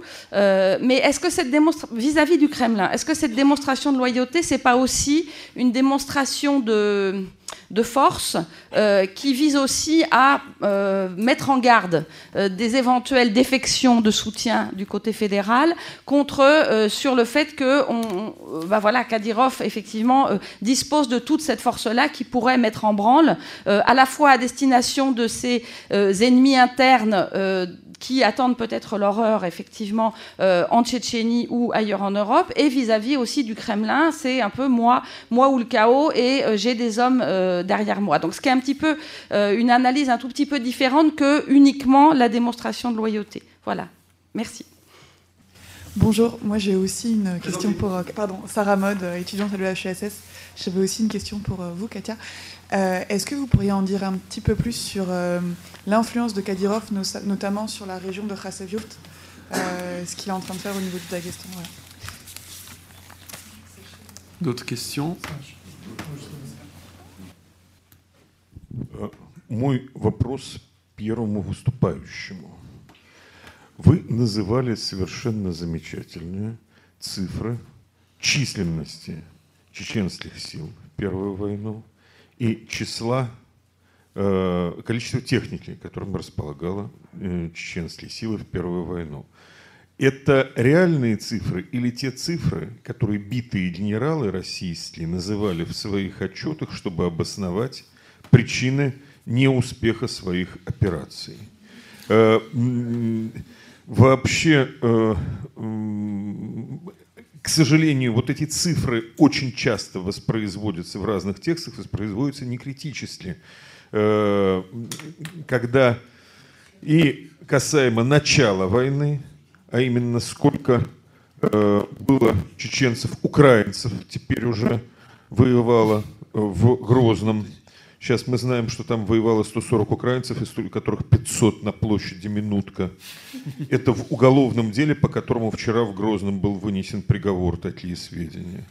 Генерал Куликов, которого сегодня поминали, объясняя поражение российской армии в Грозном в 96 году, называл какие-то чудовищные, чуть ли не до сотен тысяч необходимые цифры численности войск для того, чтобы удержать огромную чеченские силы, штурмовавшие город. Вот, э, насколько я понимаю, когда речь идет о цифрах, там м, нужно быть крайне осторожным, если имеешь цифры, поступающие из России. По моим скромным сведениям, даже те самые пять тысяч, которые говорились, о которых говорилось, э, к э, тысяч участвовавших в штурме Грозного в 90 году, это не начальная цифра, а итоговая, когда выяснилось, что 800 человек, которые взяли, вроде бы победили, тогда к ним примкнули еще. Вот осторожнее цифрами. Allez, une dernière question de la première série, si quelqu'un... Euh, euh, vous, vous, s'il vous plaît. Коротко, пожалуйста. Я сам бывший полевой командир. Я знаю, что никогда более трех тысяч человек у чеченской армии не было в количестве. Спасибо. Коротко, конкретно. Ok, euh, on va commencer peut-être là euh, à répondre aux questions. Peut-être, euh, Катерина а, Первый вопрос был о а, полиции. Две ли в Чечне полиции? Существуют ли какие-то параллельные структуры или это достаточно интегрированная система? А, это интегри... А, медленнее, простите. Это, интегри... это достаточно хорошо интегрированная система которая, по крайней мере, контролируется очень жестко и э, построена такая вертикаль власти сверху донизу. Однако в, рамках этой системы есть отдельные отделы, подразделения специального назначения, где э, э, как раз концентрируется вот тот самый костяк а, из старой гвардии наиболее лично лояльных людей, э, которые часто выполняют особые задания или участвуют в выполнении особых заданий. А, тем не менее, по своим установкам, по своей культуре как, как, какой-то, да, полицейской. Есть люди, которые, э, как я сказала, пришли туда просто выполнять свою работу, которые э, хотят быть, э, которые являются добросовестными правоохранителями, которые работают в этой системе или потому, что им нравится работать в полиции, или потому, что ну, просто нет другой работы. И как раз вот это большинство, на самом деле, но молчаливое подчиненное большинство, я думаю, э, было бы рада, если бы эта структура была бы изменена. И если проводить реальную э, реформу полиции, то как раз среди них, людей, которые сейчас вот в таком ни... в низшей части иерархии, нужно выделять наиболее способных, наиболее профессиональных и а, промоутировать их и, и, и поднимать наверх таким образом проводя э, реформу а, правоохранительной системы в Чечне. Что касается судебной э, правоохранительной э, системы, системы прокуратуры и следствия, это абсолютно зависимые от исполнительной власти структуры. А, это не значит, что не выносят иногда справедливых решений, которые идут в разрез с установками власти, но такие случаи очень жестко пресекаются. А, например, когда в Чечне был э, введен институт судов присяжных, то первое время, ну вы знаете, что суды присяжных это простые люди, которые оценивают собранный материал с точки зрения убедительности и доказательства вины. И люди часто не берут на душу греха и выносят оправдательный приговор, когда там нет доказательств, а очень чаще, часто этих доказательств нет. И был случай, просто проиллюстрирую да, одним примером, когда коллегия присяжных а, оправдала а, молодых людей, троих, по-моему, да. А, после этого коллегия была выведена в лес. Им сказали, приказали искать боевиков, которых они выпустили. Был вызван адвокат. Адвокаты тоже под... честные адвокаты, которые пытаются защищать своих подзащитных, подвергаются жесточайшему давлению в общем, э, двое из этих молодых людей, насколько я помню, сумели просто уехать очень быстро из Чеченской республики. Одного забрали снова. Поэтому сейчас действительно просто очень сложно. Федеральные а, чиновники или там, след, следователи сотрудники прокуратуры говорят открыто, что их действия просто саботируются, они не могут иногда вызвать на допрос простого там, сотрудника, не знаю, ОМОН, Например, а, он просто не приходит.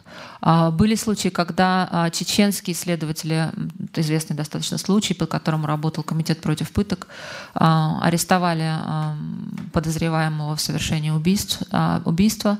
На следующий день они были задержаны и подвергли жестокой пытке за это. И было прямо сказано в то время, как их, собственно, их публично избивали перед строем на базе ОМОНа, что каждый, кто посмеет поднять руку, на, на, попытается что-то сделать против а, ОМОНа, а, и, их ждет та же участь. А, э, были, бывший, еще приведу вам пример, бывший глава Следственного комитета Чеченской Республики Бобров пытался, например, расследовать убийство чести. Ему напрямую угрожали сотрудники силовых структур Чеченской Республики. И через а, некоторое время он был отстранен от должности и заменен более лояльным главой Следственного комитета. Поэтому говорить о независимости хоть в какой-либо степени судебной, правоохранительной системы не представляется возможным. А, о, о том, кому направлены а, вот эти месседжи, да, связанные. Ну, на, я не знаю, видели ли вы или нет это видео, когда Рамзан Кадыров собрал на стадионе в Грозном 10 тысяч да, 10 тысяч а, сотрудников, вооруженных сотрудников, и произнес такую пламенную речь о том, что он пехотинец Путина и готов воевать, что все должны это знать, он готов воевать за Путина а, там, где а, ему прикажут. Это, а, это посыл направлен на федеральный центр, безусловно. А, он направлен и местным а, потенциально несогласным и инакомыслящим, чтобы они понимали, какая это демонстрация силы, безусловно, да. Но э, что касается федерального центра, то с одной стороны это проявление лояльности, безусловно, и с другой стороны это такой своеобразный шантаж. Мы здесь, мы предлагаем вам определенный уровень отношений, мы готовы вам служить верой и правдой, но если... Потому что вы знаете, что, наверное, те, кто следит за ситуацией, что э, непонятно. То, то, то есть у некоторых, у меня нет, но у кого-то, у некоторых экспертов вызывало сомнение, будет ли Кадыров переназначен сейчас. Было много к нему вопросов, казалось, что в Кремле. У меня, например, никаких сомнений не было, что, безусловно, он станет следующим главой. главой. Но, видимо, в Грозном чувствовали дискомфорт определенный в связи с этим. Есть это такой посыл, что, ребят, ну мы вот с вами, и Владимир Владимирович, я вот рядом с вами буду стоять, и рядом с вами буду выживать и погибать, если а, сам а, Владимир Владимирович будет испытывать трудности, да, вот экономические экономический кризис, там, внешние сложные отношения, падение рубля с начала этого года, у некоторых было такое ощущение, что вдруг там что-то изменится в, в Кремле. И вот все, что происходило в начале этого года, это атаки на оппозицию очень жесткие, мне кажется, что это было демонстрацией. Такой был крик, по сути, к Путину, что я вот с тобой, давай мы будем вместе выживать эти сложные времена. Но а, это и э, демонстрация того, что ну, в случае, если не получится, то я, в общем, у меня тоже есть ресурс, ребята. И э, это действительно уже хорошо обученные, имеющие боевой опыт э, правоохранительные органы. Их много, они лояльны Рамзану Ахмадовичу. Так что это серьезный фактор, его действительно нужно принимать во внимание. Спасибо. Да, спасибо большое за ваш вопрос. И, естественно, я согласен с вами, да, всякая война имеет характер пропаганды тоже. И российские генералы должны были отчитаться. И битва за Грозным все-таки она не удалась.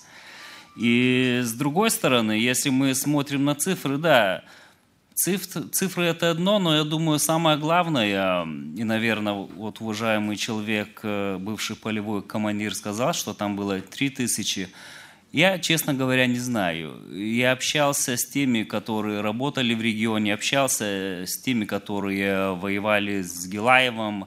И есть э, всякие цифры. Но самое главное, что мне сказали, и насколько я понял, там был очень большой уровень децентрализации – и эти цифры, может быть, 3000, наверное, вы правы, может, 2000. Да, мы можем смотреть на эти цифры. Но самое главное, что все-таки чеченцы сумели обороняться. А российская сторона все-таки, с моей точки зрение проиграло. И я ссылался на Слана Масхадова, который сказал, что оборону держали 5 или 6 тысяч солдат. Но я думаю, если мы будем включать э, добровольцев, так, наверное, это будет это правильная цифра. Но если мы будем ссылаться только на те, которые, которые были Э, да, которые были часть, э, часть вооруженных сил, так, наверное, это будет меньше. Но, честно говоря, да, цифры, цифры, цифры – это сложное дело, особенно когда мы говорим про войну в Чечне. Спасибо вам большое. Года, наверное, до 2007 я думаю, и поправьте меня, коллеги, если я не права, кадыровцы довольно сильно а, влияли и могли вполне а, свободно оперировать в Хасавюртовском районе Дагестана.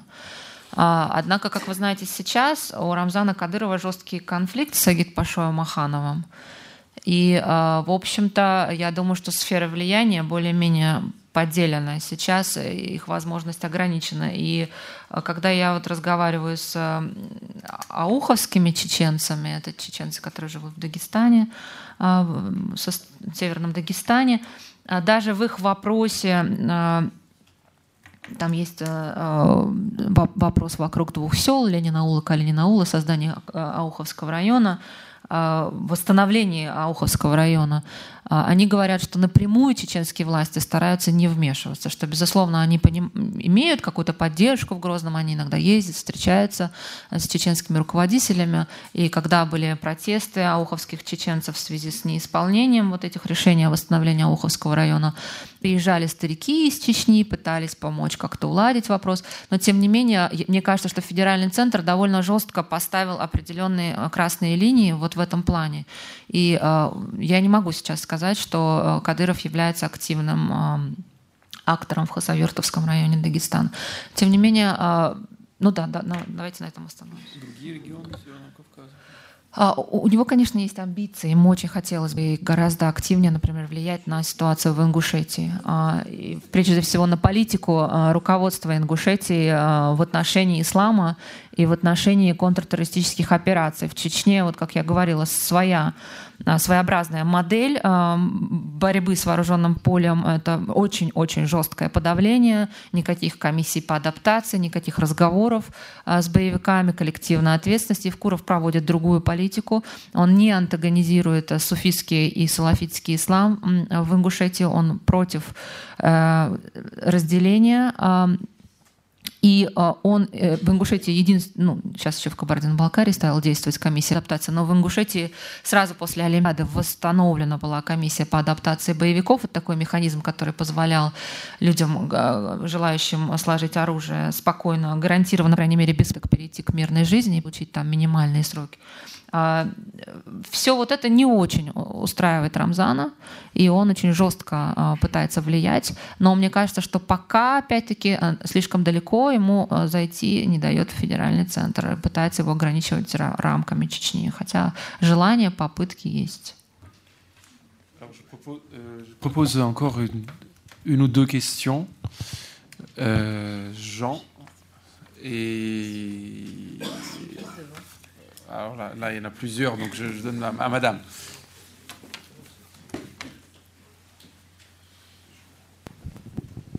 Jean Radvani, euh, il me semble que c'est effectivement une des, euh, une des clés pour euh, analyser ce qui va se passer dans le futur en Tchétchénie, c'est la façon dont Ramzan, indépendamment de sa politique en Tchétchénie, qui est très claire et qui suscite certainement beaucoup de, réactions qui ne peuvent pas s'exprimer publiquement, mais qui auront des conséquences euh, dans l'avenir sur la façon dont sa succession, un jour ou l'autre, va se déterminer.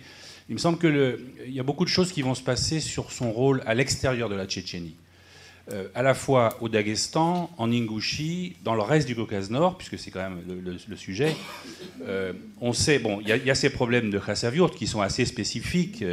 Mais il y a l'ensemble du Daghestan, avec une résistance très forte à toute influence euh, consistante euh, de Ramzan sur le Daghestan. On observe la même chose en Ingouchie, Euh, mais je crois que peut-être il ne faut pas négliger euh, ce qui va se passer à Moscou. Euh, moi, tous les derniers séjours que j'ai effectués à Moscou, on entend de plus en plus parler de l'influence économique du business tchétchène, de la façon dont un certain nombre de, de cercles tchétchènes proches de Ramzan ont pris des positions très importantes dans certains secteurs du business, du commerce, de la restauration, des jeux à Moscou. Euh, dérangeant un équilibre moscovite assez euh, complexe. Euh, c'est une situation qu'on a déjà connue en fait au début des années 90. Et il y a eu une réaction. C'est-à-dire que la réaction, ça a été de la part d'un certain nombre de forces moscovites d'éliminer un certain nombre de Tchétchènes qui avaient pris un peu trop d'importance dans cette période. Et donc voilà, moi je crois que ça, ça, fait partie des choses qui sont évidemment en dehors de la Tchétchénie, mais qui, qui demandent certainement qu'on les analyse euh, Brigitte Boyac, euh, Médecins sans frontières. J'ai une question qui concerne euh, les relations entre la Tchétchénie et la Syrie. Il y a des combattants tchétchènes en Syrie. Il y en a un notamment qui occupe une place très importante au sein de l'État islamique. Donc je voudrais savoir quelle est l'ampleur du phénomène de ces combattants tchétchènes en Syrie. Est-ce qu'il y a plus de Tchétchènes que de Dagestanais ou de d'Ingouches?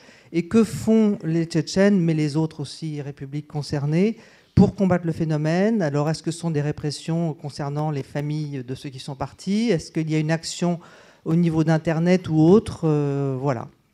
Merci.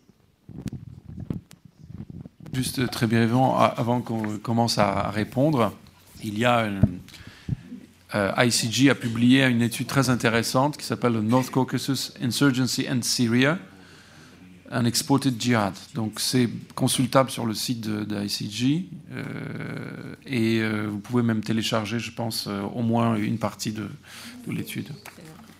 Le site c'est crisisgroup.org.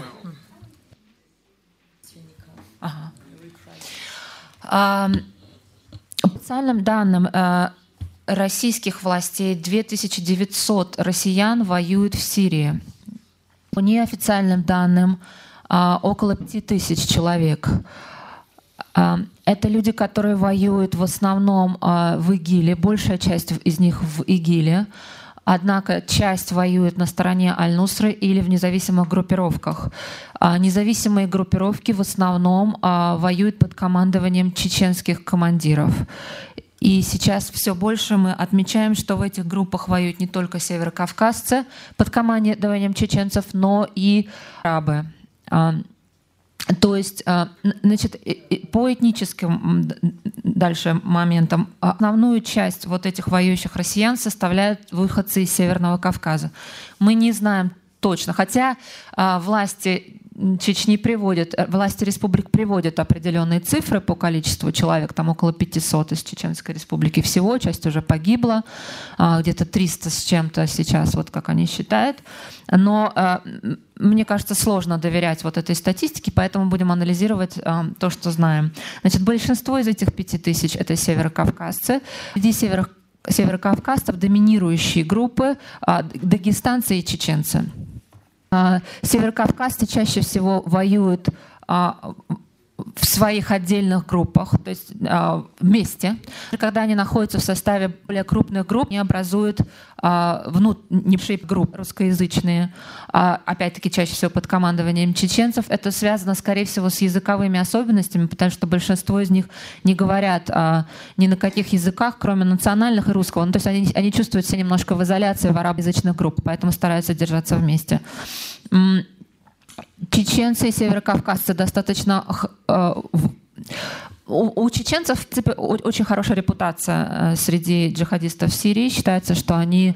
А, ну, есть такой миф, что они 20 лет воюют с Россией. Понятно, что э, те люди, которые туда приезжают, им самим чуть больше 20 лет. Понятно, что они сами не воюют, но есть вот такая традиция. Тем не менее, э, у них есть репутация страшных бойцов, и они очень быстро э, продвигаются по этой иерархии. И, и в ИГИЛе до третьих, четвертых позиций где-то примерно в иерархии в структуре ИГИЛа и до командиров, как я сказала, а, независимых групп.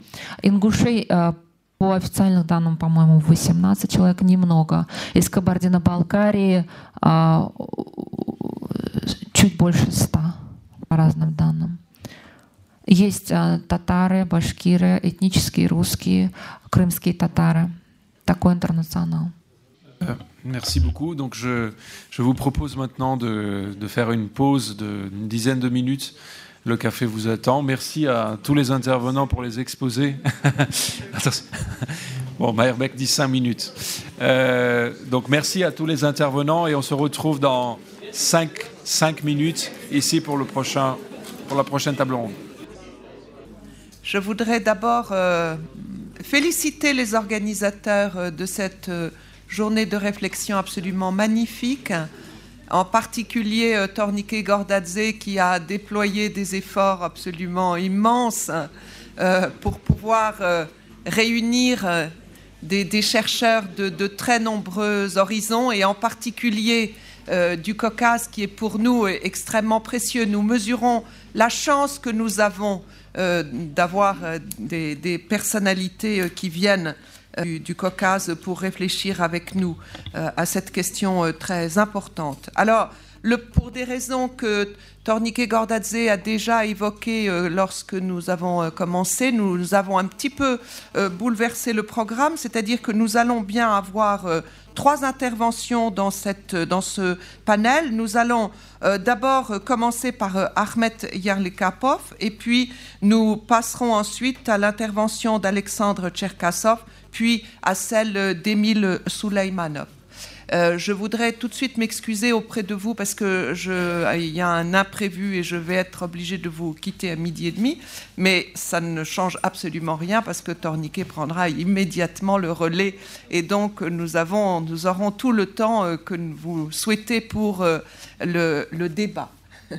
Alors, je donne tout de suite la parole pour une quinzaine de minutes à Ahmed euh, Yarlikapov, qui est euh, chercheur à l'Académie des sciences euh, de Russie, à l'Institut d'ethnologie, euh, qui est euh, aussi euh, enseignant-chercheur au MGIMO, au centre du Caucase, et qui va nous parler de la guerre tchétchène et de l'islamisation des sociétés nord-caucasiennes. Спасибо огромное. Э, Я э, очень э, горд и рад находиться в этой аудитории в Сианспо. И хотел бы вы- выразить благодарность своим коллегам Торнике и Майрбеку за организацию столь замечательной конференции, за то, что он дал возможность нам всем пообщаться э, и обсудить очень важные, очень серьезные проблемы. Э, Моя тема посвящена чеченской войне и исламизации северокавказских обществ, э, сообществ, э, но я не буду говорить, э, конечно же, об исламизации. Э, Я хотел бы обратить ваше внимание на то, э, как чеченская война негативно повлияла на тенденции развития ислама на Северном Кавказе и как это катастрофично отразилось на очень многих северокавказских джаматах. И э, после такой общей части я хотел бы остановиться на, э, если у меня хватит времени, на двух кейсах, но подробно на одном кейсе, на кейсе Кабардино-Балкарском, и, э, если у меня хватит времени, на Ногайском кейсе. Э, Итак, э, э, после э, распада Советского Союза э, ислам на Северном Кавказе переживает э, очень э, тяжелый период даже не возрождения, а э, реисламизации, то есть второго прихода на Северный Кавказ. Фактически очень многие э, в, регионе э, не имели особого представления о том, что такое ислам, э, и э, не имели представления об идеологии ислама. Э, И, конечно же, происходила очень серьезная реисламизация. И э, этот процесс э, был тяжелым, э, поскольку э, специалистов, э, ну, я имею в виду не специалистов ученых, да, а именно вот деятелей исламских серьезного уровня практически не было. И, конечно же, э, происходило некоторое переосмысление традиций, но все-таки очень многое приходилось брать да, из того, что, э, что было за эти 70 лет э, достигнуто в, других, э, на других территориях, где ислам все-таки действовал. И э, в э, первые в первой половине 90-х годов это был такой судьбоносный период развития ислама на Северном Кавказе, потому что определялись ориентиры, определялись направления, определялись основные тенденции развития ислама на Северном Кавказе. И то, что происходило до примерно середины 90-х годов, это действительно были вот э, два основных э, потока. Да? Первый поток – это переосмысление традиции и попытка на основании этого реисламизировать общество. И очень успешными в этом направлении э, были как раз Дагестан, Чечня и Ингушетия. И второе направление – это попытка реисламизировать общество – с меньшей опорой на традицию, поскольку традиции было меньше, это северо-западный Кавказ. Да? И попытка привлекать людей, которые приезжали, в основном это, конечно же, были в случае с черкесами, это черкесские потомки переселенцев, которые приезжали из Турции в основном и реисламизировали Э, северо-западный Кавказ. А, война в Чечне э, резко э, изменила повестку дня вот в этих процессах, поскольку прежде никогда да, не декларируемый, всегда чеченский проект декларировался как светский. И э, война дала повод объявить э, Чечню исламской территорией э, и э, рассуждать о том, что происходило на территории э, Чеченской республики, э, как территорию джихада. То есть впервые вот во время войны заговорили о том, что это джихад. Причем джихад э, э, целенаправленно интерпретировался именно как вооруженное сопротивление, именно как вооруженная борьба.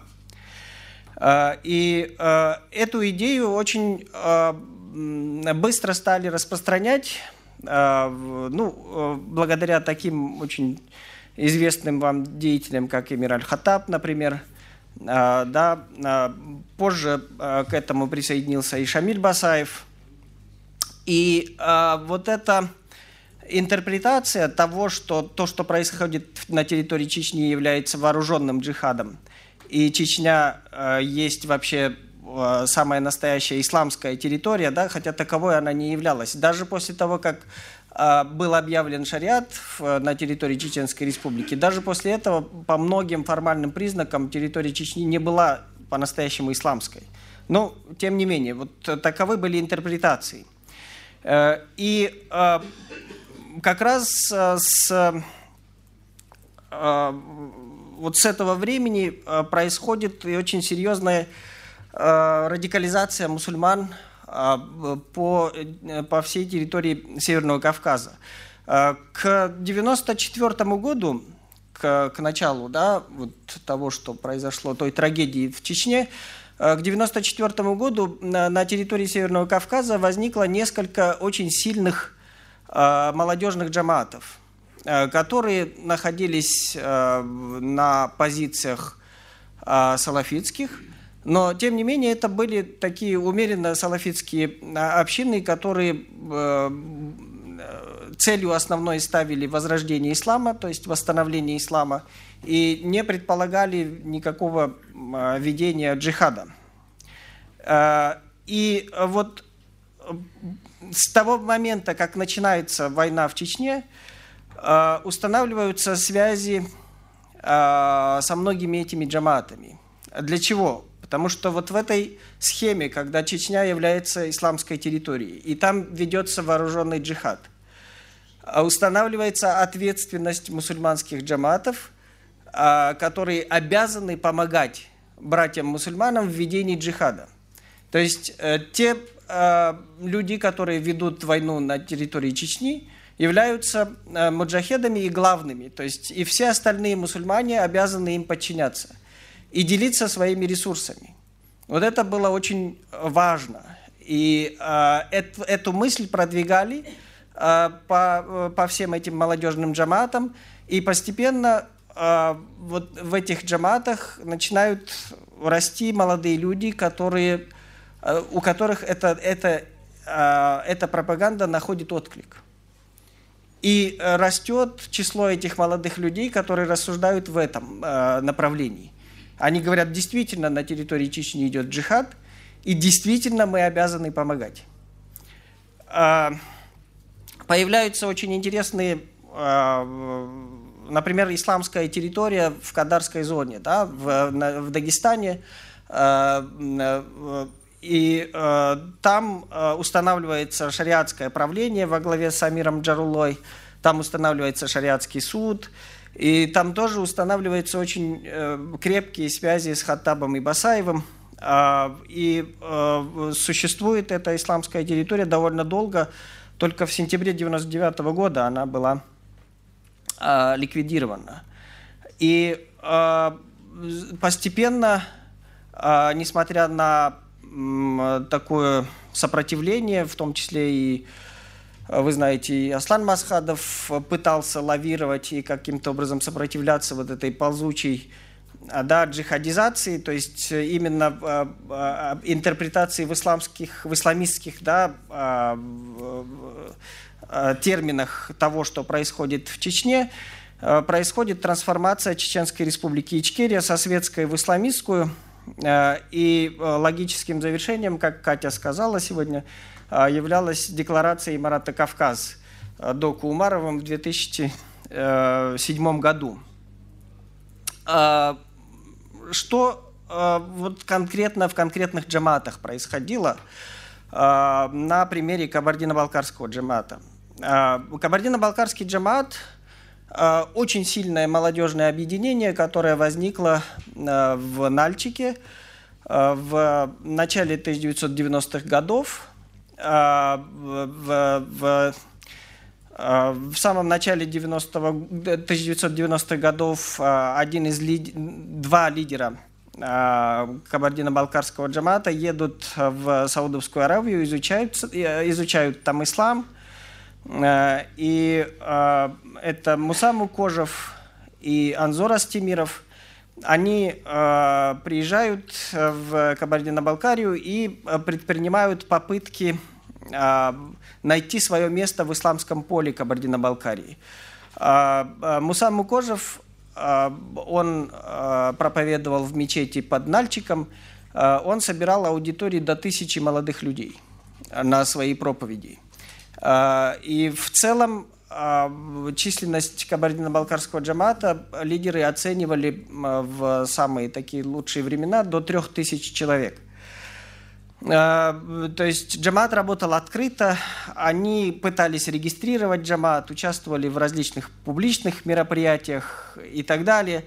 Э, наконец, в 1997 году им удается зарегистрировать исламский центр Кабардино-Балкарии, под э, шапкой которого действует джамат, э, пытаются сохранять мирный характер, но под влиянием э, чеченской войны сильно растет радикализация.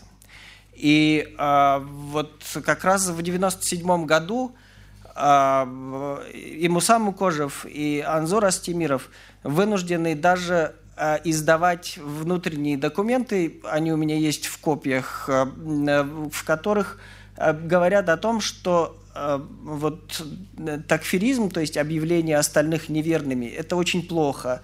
И вот этих документов у них издается в это время очень много, что свидетельствует о том, что идет усиленная радикализация в джамате. И появляется очень много экстремистов, которые даже выделяются в отдельные джаматы. То есть они организуют, оставаясь в Кабардино-Балкарском джамате организуют отдельные боевые джаматы, э, известные как Табук и Ярмук, например. Вот два подпольных джамата было. И они оказывают очень сильное влияние на Мусуму Кожева и Анзора Астемирова, требуя э, прекратить э, мирную деятельность и присоединиться к джихаду, который идет в Чечне. А и именно в это время под давлением снизу Анзор Астемиров и Муса Мукожев вынуждены а, установить контакты с а, Шамилем Басаевым лично. и вынуждены даже помогать а, Шамилю Басаеву. Ну, известная история с джипом, который они помогли Басаеву перегнать а, из Грузии в Чечню, что-то такое. То есть, что в этом джипе было неизвестно. Но, тем не менее, вот а, они вынуждены а, эти люди вынуждены лавировать и вынуждены, вот, пытаясь сдерживать вот эту вот волну да, экстремизма и радикализма, вынуждены все-таки вот идти на уступки. И уже в, где-то к началу 2000-х годов и э, Мусам Мукожев, и, Шамиль, и Анзор Астемиров э, начинают признавать верховенство э, тех э, лидеров и э, боевиков, которые воюют в Чечне, в Чеченской республике. То есть они уже начинают говорить о том, что да, действительно, там идет вооруженный джихад. Да, действительно, мы должны им подчиняться. Да, действительно, мы им будем помогать. И, и риторика их уже меняется в начале 2000-х годов. Они говорят, только мы не будем допускать войны в э, Кабардино-Балкарии. То есть они вот э, на этом стоят очень четко. И э, все, что они, о чем они говорят с Басаевым, это о том, что у себя в Кабардино-Балкарии они не будут вести боевые действия. Потому что Басаев все время стремится э, подтолкнуть их к тому, чтобы поднять восстание и э, открыть фронт, в том числе и в Кабардино-Балкарии.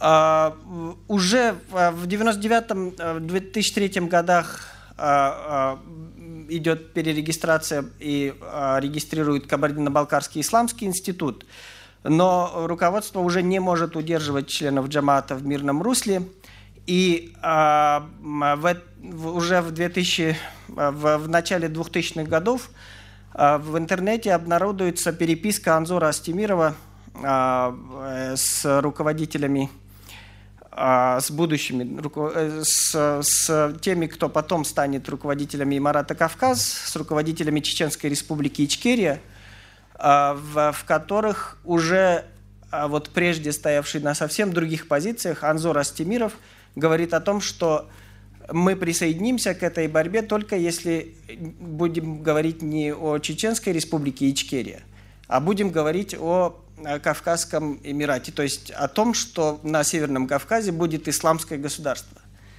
И в этом случае мы присоединяемся открыто, в том числе и с оружием в руках, к этой борьбе.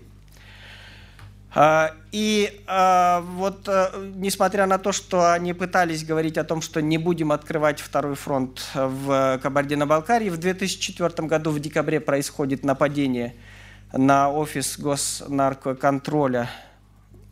Я не знаю, как переведут э, э, в, в Нальчике. И, наконец, происходит трагедия в октябре 2005 года, когда все, все еще сохраняется в Кабардино-Балкарском джамаате рас, раскол, э, происходит нападение э, активных членов джамаата на силовые структуры в Нальчике. И это э, заведомо, да,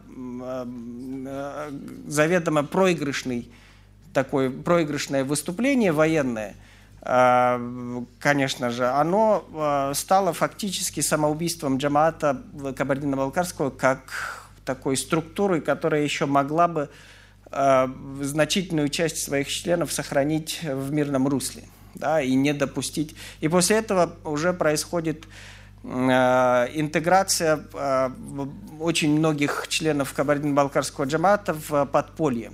И вот в это подполье, которое в 2007 году э, стала Имаратом Кавказ. Э, вот э, такова трагическая история одного из очень серьезных и активно действовавших молодежных джаматов, который изначально был, собственно говоря, мирным. Да? И вот как, как то, что происходило в Чеченской республике, повлияло на, на, на то, как пошли затем э, события развиваться. Ну и очень коротко, у меня практически нет времени, э, кейс э, одного из джаматов молодых мусульман-нагайцев из Нефтекумского района Ставропольского края. они тоже вот в... Именно Нефтекумский район Ставропольского края стал таким центром салафизма, поскольку это был очень секуляризированный район, и там действительно происходила реисламизация силами молодых людей, которые получили образование на Ближнем Востоке. И эти джаматы изначально тоже были мирными, пытались действовать открыто, без всякого такфиризма и так далее, но после того, как начинаются военные действия в Чеченской Республике, значительная часть нагайцев из Чеченской Республики, вы знаете, там в Шелковском районе живут нагайцы, они перебрались в Ставропольский край, вот как раз в Нефтекумский район к своим э, соплеменникам. И э, в Ставропольском крае организуется очень э, жесткий, э, очень экстремистский джамат, который, э, который дал очень большое число бойцов для Ичкерии, кстати. Э, в, в том числе э, основной костяк так называемого Нагайского батальона, который очень, э, очень успешно воевал в Ичкерии. Один из самых боеспособных, одно из самых боеспособных подразделений иноязычных, да, не чеченских в, в Ичкерии. И вот это вот эта серьезная трансформация, она даже не была такой э, ступенчатой, как это было в Кабардино-Балкарии. Да? А здесь было все очень жестко, потому что э, территориально очень близко к Чеченской Республике, к, э, к центру ведения боевых действий. И, к великому сожалению, очень много молодых людей вот из этого джамата погибли, многие сидят в тюрьмах. И э, вот этот их путь к такфиризму, конечно же, он четко очень был, под, э, их подтолкнула именно война в Чечне. Э, сегодня, кстати, э, очень многие из них находятся в, эмиграции. Есть несколько лидеров, которые живут в Турции, в Стамбуле.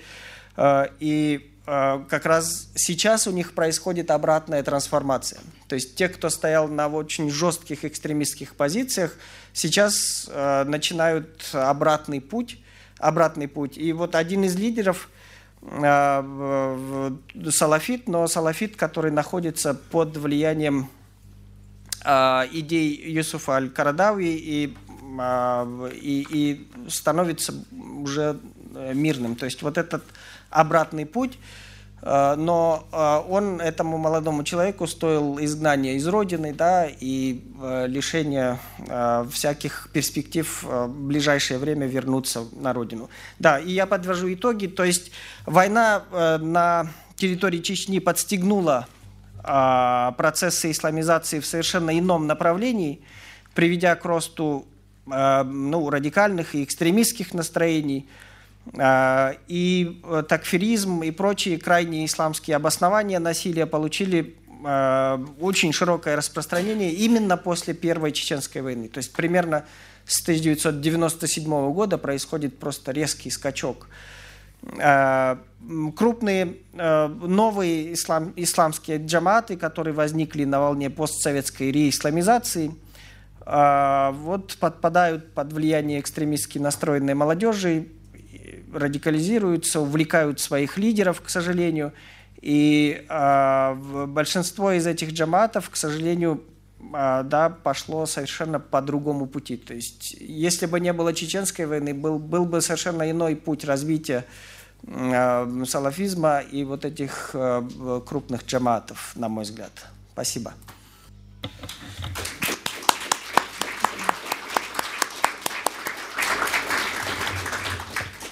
Euh, Ahmed, merci beaucoup pour cette euh, remarquable analyse de l'évolution euh, de la situation, non seulement en Tchétchénie, mais en fait dans tout le Nord-Caucase, et de nous avoir montré les, liens entre la guerre de Tchétchénie et les différents événements.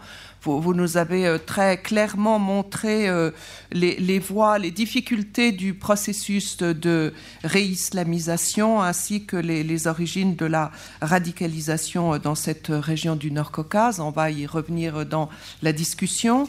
Euh, je vais maintenant passer la, parole à Alexandre Tcherkassov, euh, qui est président du Centre des droits de l'homme, Mémorial. Euh, vous vous êtes beaucoup battu pour euh, Mémorial, chaque fois que Mémorial est en difficulté. Euh, vous allez intervenir sur la guerre en Tchétchénie et l'évolution de la question des droits de l'homme en Russie. 15-20 minutes Oui, 15... Ah, извините, я все-таки по-русски буду.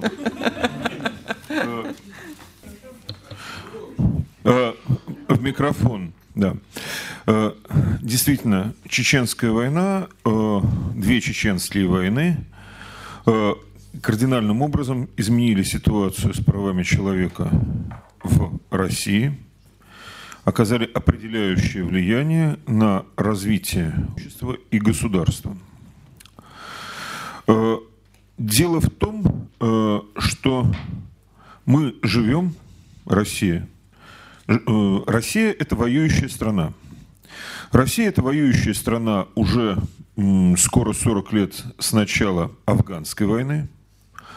Потом в 1989 году произошел вывод войск из Афганистана, но уже начинались локальные конфликты по периферии Советского Союза. В 1991 году казалось, после распада Советского Союза, что Россия отделилась от этих войн, но это было иллюзорное ощущение. Например, в 1992 году Россия и ее вооруженные силы так или иначе участвовали в пяти локальных длинных конфликтов, как мы теперь понимаем. Но тогда это осмысленно не было. И 92 год кровавый конфликт между, в пригородном районе Северной Осетии. 93 год наша малая гражданская война в Москве в октябре, о которой в этом зале говорили в 2013 году. И 94 год начало Первой Чеченской войны. На самом деле это все некий единый непрерывный процесс от тех локальных войн через чеченские войны к тем войнам, в которых сейчас участвует Россия, и к тому порядку, который сейчас установился в России. Это можно проследить и аналием, и практикам. Сразу же должен сказать, что э, Чеченская война, первая Чеченская война, политически связана с предыдущим кризисом, с кризисом 93 года. В течение года перед э, кровавым разрешением конфликта в Москве пропагандистская кампания э, сторонников президента Ельцина, подчиненных, водитель этой кампании Михаил Полторанин устраивал БУС Верховным Советом России в очень простом ключе. Не что это Верховный Совет, и не что это его плохой спикер. Спикер Верховного Совета – чеченец, и он плох именно этим. И создал огромные чеченские отряды в Москве, что десятки объектов контролируются чеченской мафией.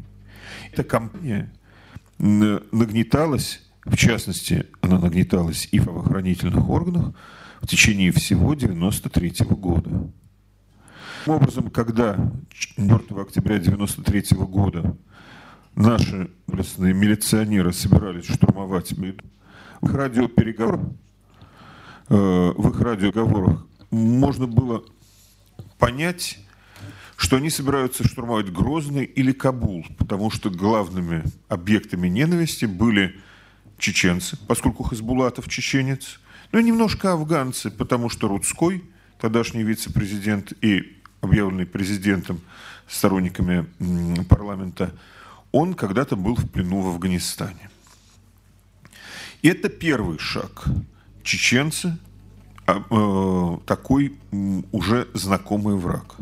Следующий шаг был сделан после выборов, которые последовали за московским конфликтом 1993 года. На этих выборах победители, то есть сторонники Ельцина, партии, поддерживавшие президента, э, потерпели поражение от националистов, патриотов, национал-патриотов и коммунистов. И э, политтехнологи, которые еще не называли тогда себя политтехнологами, предложили гениальное решение. Надо перехватить электорат. Перехватить электорат у коммунистов и национал-патриотов. А для этого сделать что-нибудь национал-патриотическое. Нуть в лоно империи отложившуюся провинцию. Ибо объявлено, была пущена в ход программа, разработанная за некоторое время до этого и положенная под сукно, программа переговоров на фоне силового давления в отношении Чечни с целью ее возвращения в правовое поле э, Российской Федерации. Цель простая – поднятие рейтинга. Но уже через полгода о переговорах никто уже не говорил. Началась поддержка антидудаевской оппозиции деньгами, оружием, потом и оружием с экипажами. Все переросло в войну. Замечу, что очень важной характеристикой этого периода был и выход за пределы права и в 1993 году, и в 1994 году, и от переговоров с оппонентами.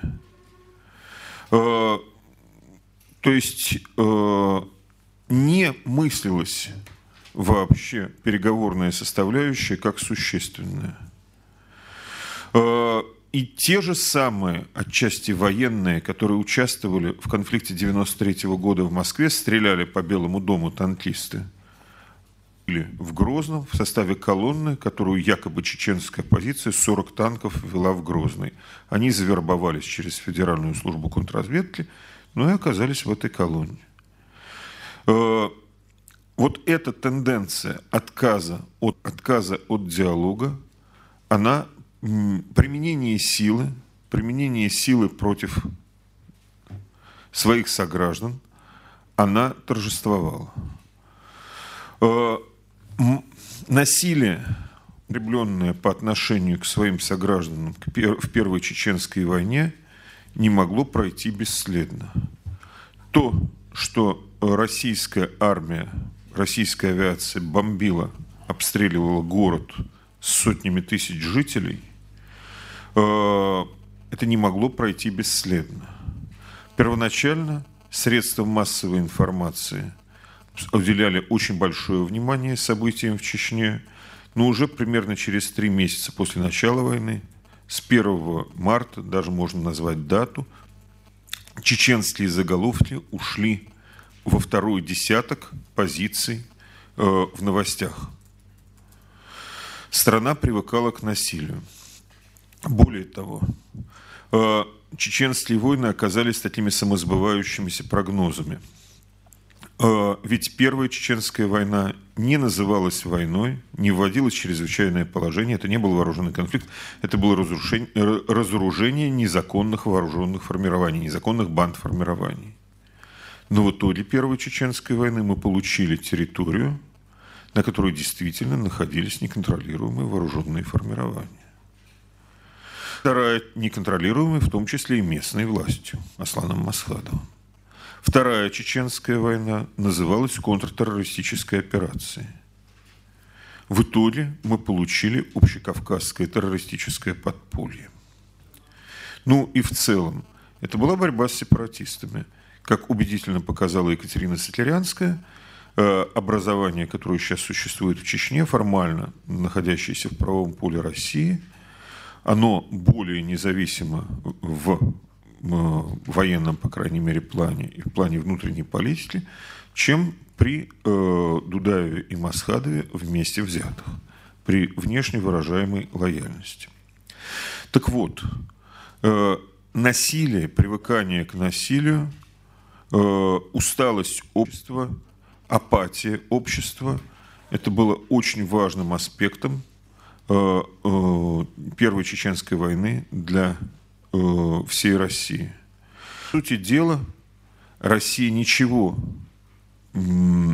и общество, и государство ничего не сделали для того, чтобы использовать мирную передышку э, после Первой Чеченской войны, три года между 96 и 99 для э, действительного восстановления республики, для восстановления там э, права, для восстановления разрушенного. Россия отвернулась от Чечни, как будто ее и не было. Авось само рассосется. В последние годы очень много говорится о проблемах русскоязычного населения Чечни, которые якобы и стали причинами чеченских войн, причинами вмешательства российских сил на Северном Кавказе. Это не было декларированной проблемой в 1994 году. Это было позже введено в общественный дискурс. Э, и, например, когда в 1994 году жители чеченской станицы Асиновская жаловались в Москву о насилии, которое при попустительстве местной милиции творят над ними местные бандиты, то приехал к ним э, попытаться выяснить обстановку, э, приехал Сергей Адамович Ковалев со своими коллегами. Это не имело большого результата. Это э, не было встречено как-то в Москве затем, но российская центральная власть проблемами русскоязычного населения не была озабочена. Эти проблемы действительно были. Криминальное давление на русскоязычное население, убийств, отъем имущества, все это было. Но э, это не было э, проблемой государственной власти – Э, и если говорить об исходе русскоязычного населения из Чечни, то да, значительная часть его была связана с этим криминальным давлением, но все-таки большая часть, видимо, выехала вместе с миграцией основной части населения от бомбежек в 94-м, 95-м, 96-м, 99-м, 2000 годах и просто дальше не возвращались. Катастрофически ситуация изменилась в 1999 году. Если в 1994-1995 российское общество, российские СМИ выступали, политические партии выступали против войны, то тут сложился консенсус. Консенсус э, поддержки власти в действиях на Кавказе. Россия, по сути дела, соскучившись по сильной руке, была готова закрыть глаза на грубые и массовые нарушения прав человека. Э, те же самые телеканалы, которые давали достаточно объективную информацию в 1994-1996 годах, здесь э, давали информацию гораздо более одностороннюю. В общем, можно сказать и другое. Российские власти извлекли урок российские силовики извлекли урок из э, Первой войны. Они увидели, сколь сильным может быть э, давление СМИ и давление общественного мнения. И, по сути дела, закрыли зону конфликта для журналистов, сделали так, что правозащитникам там стало сложнее работать. Ну и, соответственно, общественное мнение России оказалось перед весьма асимметричной информацией из зоны конфликта. Э, но главное, что теперь, кажется, э, от такого слегка неуверенного применения насилия э, силовики перешли к тому, что можно называть ну, преступлениями против человечности. Потому что главным инструментом Второй Чеченской войны контртеррористической операции стали насильственные исчезновения людей. По нашим подсчетам, по результатам э, мониторинга, последующего анкетирования родственников жертв э, и по информации других правозащитных организаций, которые этим занимаются, в Чечне – в, годы Второй войны исчезли от э, 3 до 5 тысяч человек. Исчезли, это значит, были похищены, подвергнуты пыткам в секретных тюрьмах, убиты, и дальше где-то тела захоронены, не захоронены, спрятаны, уничтожены. Замечу, эти нарушения прав человека существенно отличаются от того, что делала всеми пленаемая Америка в Гуантанамо и Абу-Грейб. Рядом с Гуантанамо и Абу-Грейб не было свалок трупов с, э, со следами пыток, а рядом с военной базой в Ханкале э, зимой 2001 года была такая свалка в дачном поселке Здоровья обнаружена. Оттуда было вывезено более 50 тел, но всего, очевидно, там лежали сотни тел жертв насильственных исчезновений. Это не стало предметом расследования в самой России. На все эти тысячи исчезновений людей было только три расследованных уголовных дела и э, одно против чеченских силовиков, э, три, два против чеченских силовиков и одно против силовиков федеральных. При этом э, преследование двух обменяемых по этому единственному э, делу против федеральных силовиков – подполковников Минина и Прилепина этой зимой было прекращено якобы за отсутствием состава подпления. Эти чудовищные преступления э, – это распространенная и практика, которая в соответствии с Конвенцией ООН 2006 года о насильственных исчезновениях может быть названа э, преступлением против человечности, остается безнаказанной. Есть сотни решений Европейского суда по правам человека – но ни по одному из них не следовало нового расследования по таким делам преступлений в России и наказания виновных.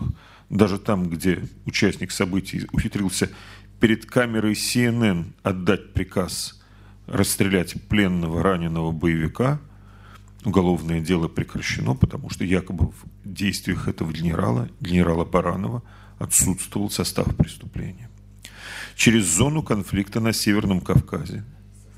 Прошел э, едва ли не весь личный состав силовых структур России. Они обменивались опытом. Они перенимали этот опыт безнаказанного и бесконтрольного насилия. Это внедрялось в практику правоохранительных органов. Э, в средствах массовой информации одобрение такого насилия – и в новостных и квазиновостных передачах, и в многочисленных сериалах, посвященных героическим действиям наших славных силовиков на Кавказе, также вызывало привыкание людей к насилию. 15 лет вот этой второй чеченской войны они оказали очень негативное, разлагающее влияние на наше общество, на правоохранительные органы. Не менее важно то, что контртеррор с 1999 года является у нас способом управления страной. И то, что Путин получил свой огромный рейтинг, с которым выиграл тогда в 99-м, 2000-м, э, на э, брутальной риторике в ходе э, войны, и то, что основные ограничения прав и свобод человека вводились у нас предлогом Э, обеспечения контртеррористической безопасности. Например, отмена прямых выборов губернаторов э, и э, отмена прямых выборов депутатов Государственной Думы в 2004 году была сделана после Беслана якобы для укрепления контртеррористической безопасности. Недавно введенный, недавно в первом чтении Государственной Думой законопроект о э, немыслимом ограничении прав граждан, включая хранение всего трафика интернета в течение трех лет, э, он объясняется контртеррористическими, э, контртеррористической необходимостью. По итогам борьбы с терроризмом у нас э, все эти годы сворачивались э, гражданские свободы. По сути дела, сама, сами принципы права, принцип человека – также отрицаются. Как, э, ведь многие преступления их сами, по сути дела, не отрицают. но э, власти, но говорят, ну вот все делают это. Вот Америка делала это в Афганистане и в Ираке. Америка бомбит там, Америка бомбит сям, значит, нам тоже можно. И это логика. То, что, может быть, что-то и нельзя, но так делают, и поэтому это можно. Она в значительной степени воспринята обществом и очевидным образом воспринята и силовыми структурами.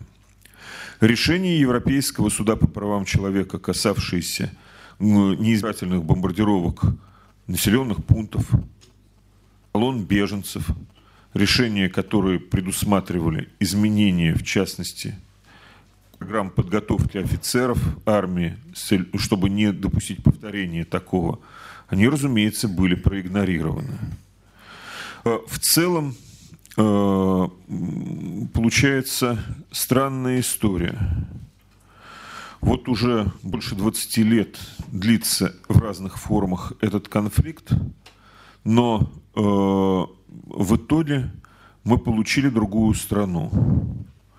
В Чечне для России, для центральной власти, Чечня не стала, видимо, более управляемой территорией, судя по тому, что подозреваемых или свидетелей по делу об убийстве Бориса Немцова там допросить никак не могут.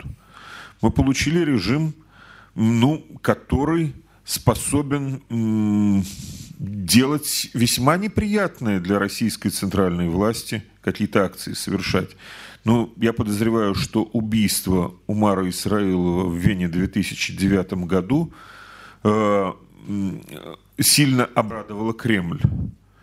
Все-таки монополия на насилие должна принадлежать э, центральной власти, а это ведь не казус Литвиненко. Э, но с этим режимом не знают, что сделать. С другой стороны, право, правовые методы, методы демократии как способ управления страной демонтированы, либо дискредитированы. И это, пожалуй, э, главный итог э, двух десятилетий войн на Северном Кавказе. Э, и это нестабильность, как правильно сказала Екатерина Сатирянская. Это ситуация пирамиды, которая перевернута и стоит на своей вершине. Это неустойчивая ситуация, в которой заложены э, зерна новых кризисов. Спасибо.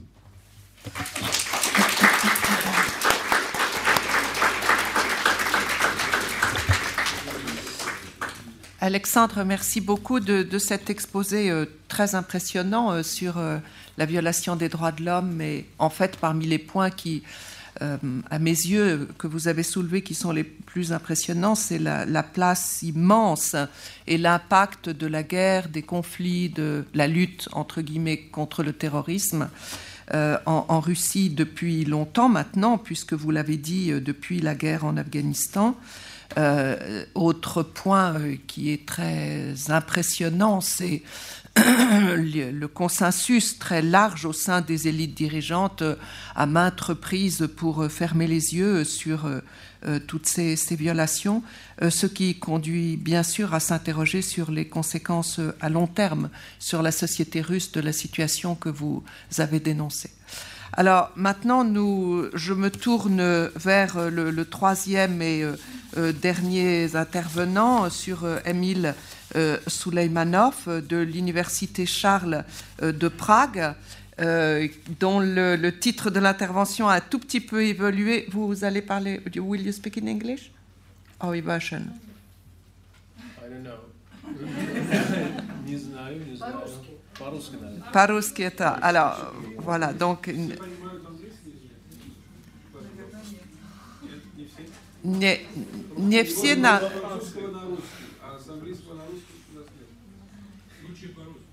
Лучше по-русски. Alors, le, le titre que... bon, alors, vous, allez parler en russe. Merci beaucoup.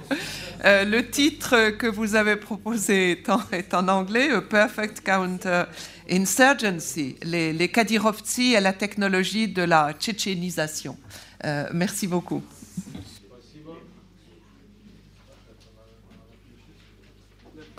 А, вот так, да? Легко все. Так, спасибо за представление.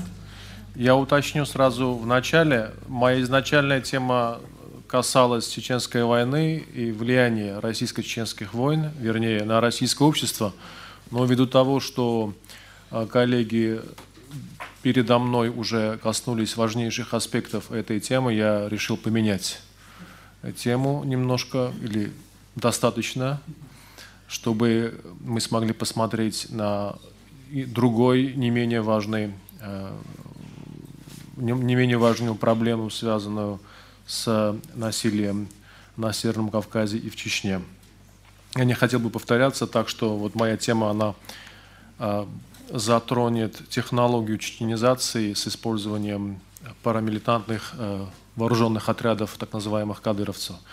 Это не так уж хорошо известная тема. Я думаю, тут э, много всего, что э, можно еще изучить и можно каким-то образом рефлексировать. Что касается моей работы, то я занимаюсь последние семь лет где-то политической этнографией вооруженного конфликта на Северном Кавказе. Я провожу интервью с чеченцами, которые живут э, в данный момент в Европе, которые, многие из которых получили в Европе политическое убежище. Я занимаюсь разной, разными проблематиками, в том числе о том, какова была роль кровной мести во время э, чеченских, э, русско-российско-чеченских войн, как она влияла на мобилизацию, э, о том, каким образом Э, насилие, использованное со стороны российских чеченских вооруженных э, сил, э, влияло на динамику конфликта в Чечне. И о том, каким образом то, принадлежал ли тот или иной инсургент к джихадистскому джамату или к националистической, больше к ичкерийскому крылу сопротивления, имело ли это какое-то влияние на преференции или на решение инсургентов уходить из своих вооруженных групп. Ну, понятно, что проводить э, исследования в самой Чечне бессмысленно, невозможно на такие темы, так что приходится работать с людьми, которые живут э, в Европе. На данный момент, э, я думаю, около 100 тысяч чеченцев в ходе последней, особенно Второй войны, нашло свой второй дом в европейских странах от Франции до Австрии, до Прибалтики и так далее. Я хотел бы извиниться за свой русский язык, хотя это немножко, наверное, диковато звучит. Я жил в России некоторое время, но уже 20 лет я живу и работаю в Чехии, поэтому я последние годы не особо часто сталкиваюсь с русским языком. Я могу иногда вот по-русски тормозить. Да, что такое кадыровцы? Мы несколько раз уже имели возможность как-то Э, столкнуться с этим термином. Кадыровцы – это, в принципе, это парамилитантные группировки, э, которые насчитывают от 5 до 7 тысяч человек, судя по разным информациям. Многое зависит от того, кого считать кадыровцем, а кого не считать кадыровцем, кадыровцами. Э, в принципе, де юре они подпадают или под МВД, некоторые под ФСБ и ГРУ, а де-факто это как бы личная армия Рамзана Кадырова. Именно поэтому, кстати, кадыровцы начинали еще, когда жил отец Рамзана Кадырова, Ахмад Хаджи э, Кадыров. И вот именно вот по их имени или фамилии вот они начали именоваться кадыровцы. Это беспрецедентное явление э, в российском обществе, потому что это, в принципе, армия, персональная армия более-менее одного человека или человека, который впадает в один клан. Ничего подобного нету в России. Не знаю, исторически это существовало или нет. Но вот э, это очень важный элемент э, так называемой э, контртеррористической операции. Что касается термина чеченизация, что, то это, это очень часто склоняемый э, термин. Э, разные люди используют его в разных значениях. На практике это перевод вооруженных действий в состояние внутричеченского противостояния. Это мысль, которая состоит в том, что надо как бы войну, надо сделать так, чтобы чеченцы сами разбирались с своими террористами, да, в кавычках, почему бы им самим не решать свои проблемы. И вот из-за этого и начали формироваться в начале нулевых годов э, группировки кадыровцев. И, кстати, э, где-то в 2005 году, в середине нулевых э, лет, 2000-х лет, судя по всему, именно то, что стали использоваться кадыровцы, принесло взлом Чеченской войне. Где-то в 2005 году кадыровцы стали основной военной силой в вооруженном конфликте, в то время как российские войска стали уже отходить на второй план. Так что с определенной долей э, неточности можно сказать, что э, война была Москвой выиграна с использованием чеченского ресурса против, или она не выиграна совсем, конечно, 100%, но Э, чеченское сопротивление насчитывало тысячи людей, сейчас их, э, наверное, около ста, может быть, даже меньше. Это очень, э, кажется, это довольно-таки ясный результат.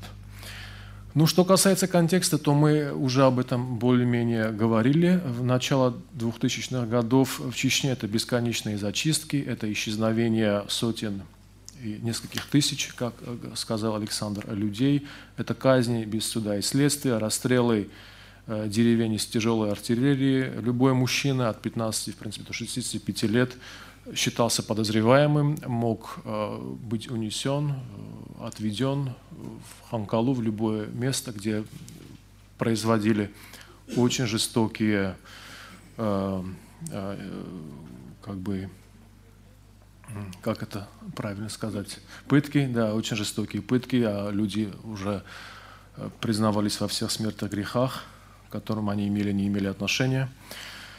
И, э, что очень важно, чеченское вооруженное сопротивление в начале 2000-х годов уже было по большому счету разделено между ичкерийским и э, так называемым салафистским или джихадистским крылом, хотя многие этого как-то старались не замечать. Э, Аслан Масхадов старался сотрудничать, каким-то образом оказывать влияние на Шамиля Басаева и на некоторых других. Это, как мы знаем, не особо получалось. Какими были причины ухода из э, вооруженных джаматов и какими были причины э, того, что вот э, бывшие боевики или боевики, они переходили на сторону кадыровцев, на сторону Москвы. Ну, первый, первую причину мы уже как-то обозначили. Некоторые уходили из вооруженного сопротивления, потому что у них были конфликтные отношения со своими Э, коллегами в межвоенное время, особенно в 96-99 годах. Это было это разделение как бы вот этого сопротивления с Первой войны на два крыла. Многие имели довольно-таки плохие, да, мягко выражаясь, отношения между собой, вот именно чирийцы, в кавычках националисты, и те, которые склонивались больше к салафи-джихадизму. Другие, а это была довольно-таки обширная группа, они пытались обезопасить себя и своих близких э, членством в отрядах кадыровцев. Как бы вот удостоверение, что ты состоишь э, вот э, в кадыровцах, это для, была гарантия для, для тебя и для твоей семьи, что тебя оставят живых, когда будет зачистка в твоем селе и так далее. Это ты мог просто выжить. Ну, а исходя из того, что Чечня начала 2000-х годов это абсолютно безработица, то для многих молодых людей, все-таки умеющих обращаться с оружием, это был шанс как-то какие-то деньги хотя бы заработать для своей семьи, чтобы они не умерли голодной смертью. Ну, а естественно, что э, ну, это не естественно, для Чечни это было естественно, что, как правило, два человека должны были гарантировать, те, которые тебе рекомендовали, они должны были гарантировать своей жизнью что вот ты останешься лояльным, не уйдешь обратно в горы или не уйдешь в горы, если ты не бывший боевик. Э, третья причина. Э, Катя, э, если я не ошибаюсь, сказала, и это тоже довольно-таки известный факт, что некоторые бывшие или некоторые боевики, они переходили в кадыровцы, потому что на них оказывалось давление – и на них, и на их семьи оказывалось очень существенное давление. Некоторым угрожали физической расправой, были убийства родственников. Поэтому вот э, были такие, которые решили все-таки, принимая во внимание вот такой вот прессинг, вот такое вот давление, все-таки уйти, э, перейти к кадыровцам. Это для них э, было очень большой дилеммой, но вот были такие люди. Почему было важно вообще использовать бывших инсургентов, бывших боевиков? Ну, доводы тут известные довольно-таки. Во-первых, это тактическое превосходство, как нумерическое, потому что это были сотни, возможно, тысячи людей, э, которые вливались вот э, в ряды, э, по-английски есть красивое слово counterinsurgent, не знаю, как это точно перевести на русский язык. Контрапартизанские да, ряды. Во-вторых, это были люди, которые имели опыт ведения партизанских боевых действий, то, с чем российские войска сталкивались, дефицитом вот такого опыта, потому что они, как правило, были как бы у них а, они умели вести какую-то линейную да, атаку, не умели даже во вторую войну особым образом э, как-то э, более флексибельно воевать против э, партизанам. Во-вторых, это было очень эффективное средство, как сломить сопротивление, движение сопротивления изнутри. Именно поэтому и Ахмад Хаджи Кадыров, кстати, был избран так вот сложились обстоятельства, и Путин сделал ставку на него, потому что это был человек из э, ичкерийских кругов, у которого были хорошие контакты, и который мог помочь сломить сопротивление изнутри. изнутри. Третьим фактором это было, были количественные, качественные разведданные, потому что эти люди, бывшие боевики, естественно, они знали, они имели информацию о том, где э, что находится, да, где можно провести Э, холодную зиму, как вот, да, вот, вот все вот эти информации очень важные э, с рядов своих, э, с жизни своих бывших соратников, они этим информацией располагали, так что это был плюс, понятно. И четвертый фактор – приобретала социальная база в местном населении, потому что часть тех людей, чеченцев, которые находились в кровном родстве с кадыровцами, они имели тенденцию помогать своим сородичам потому что а этом, об этом мы еще будем говорить, их жизнь тоже уже как бы была в опасности ввиду того, что э, их родственники убивали э, инсургентов или их родственников. Ну а э, как обеспечить лояльность бывших партизан, бывших инсургентов, часть которых перешла в ряды кадыровцев под большим давлением? Во-первых, если кадыровец, особенно кадыровец из числа бывших инсургентов, э, решал перейти обратно, очень мало таких э, случаев, кстати, было, но если бы он хотел как-то уйти или перейти обратно, то использовалось насилие по отношению к, к его родственникам. Они запросто убивались, э, их находили э, в разных местах по республике со следами пыток. Во-вторых, кадыровцы э, были использованы в вооруженных действиях, что понятно. В-третьих, э, кадыровцы зачастую они использовались в операциях, так называемых, целью которых являлась ликвидация родственников партизан. Э, таким образом, как бы между кадыровцами, их родственниками и партизанами самими и их родственниками создавалась вот такой вот вал такая пропасть, которую в чеченских, особенно в чеченских условиях очень трудно перейти, потому что существует в чеченском обществе кровная месть, коллективная ответственность и так далее. Каков э, был результат э, кадыр, э, вот, использования кадыровцев в чеченизации, в политике чеченизации, использованной стороны Москвы? Ну, чтобы я очень коротко, если, если коротко, то как я уже отметил, кадыровцам было некуда деваться да, из числа бывших боевиков или вообще новоиспеченных кадыровцев. Им было некуда деваться, мосты обратно были сожжены.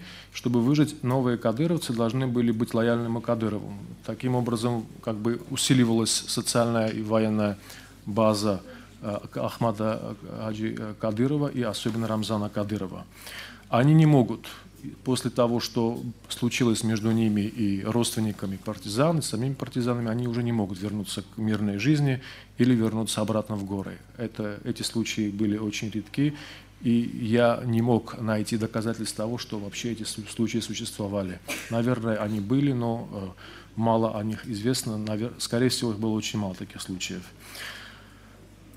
Так, э, э, более селективно использовалось насилие по отношению к партизанам и их семьям. Это разница, наверное, в отношении того, каким образом использовалось насилие со стороны российских вооруженных отрядов, потому что сами чеченцы лучше знали, кому домой пойти постучаться и кого да, забрать и, и так далее. Вот.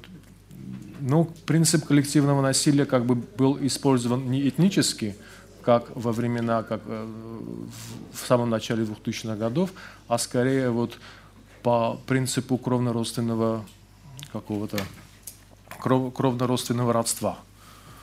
Да, потому что кадыровцы уже знали просто, кто чей родственник, кто за что отвечает, и могли более точечно использовать насилие, что никоим образом, естественно, не э, улучшило ситуацию простого населения. Ну, судя по всему, разница также состояла в том, что раньше чеченцы в первую войну, в начале 2000-х годов, они всеми правдами и неправдами пытались не информировать э, российские вооруженные силы о том, что происходило в их рядах, они не сообщали э, информацию, да, вот кто с кем дружит, да, они не сотрудничали, не было коллаборантов или их было мало, э, как правило, это не было таким уж массовым явлением. А вот в середине 2000-х годов ситуация стала, судя по всему, меняться, потому что именно вот родственники кадыровцев, которые жили в этих селах, ввиду того, что они уже были на одной, э, в одной подводной лодке с кадыровцами самими, то они уже как-то стали как-то сотрудничать минимально с кадыровцами, а кадыровцы уже э, или российские э, вооруженные силы стали получать какую-то социальную, обретать социальную базу в чеченской среде. Они уже имели информацию сел, кто с кем дружит, кто передает кому медикаменты, какие-то еду и так далее. Да, вот это, это, эта часть тоже улучшилась. Ну и что, наверное, самое главное, это то, что для многих чеченцев э, самих врагом номер один уже стали сами чеченцы. Это, наверное, самое грустное и самое эффективное, что можно приписать насчет чеченизации. Э, если Российская Федерация уйдет с Чечни, то, наверное, мы можем ожидать возобновления насилия, но оно уже будет не по отношению к российским войскам или к русским, да, к россиянам. Это будет уже внутричеченская война. Так что вот именно вот это насилие, оно было трансформировано на внутричеченский, а, во внутричеченскую плоскость. И э, та вот, вот ненависть и э, вот, вот те вот этот, этот вал кливич, да, или разделение общества, которое чеченизация создала, я опасаюсь, что это может длиться поколения. Это будет самая большая проблема, наверное, 21 века для чеченцев, для Чечни. Спасибо.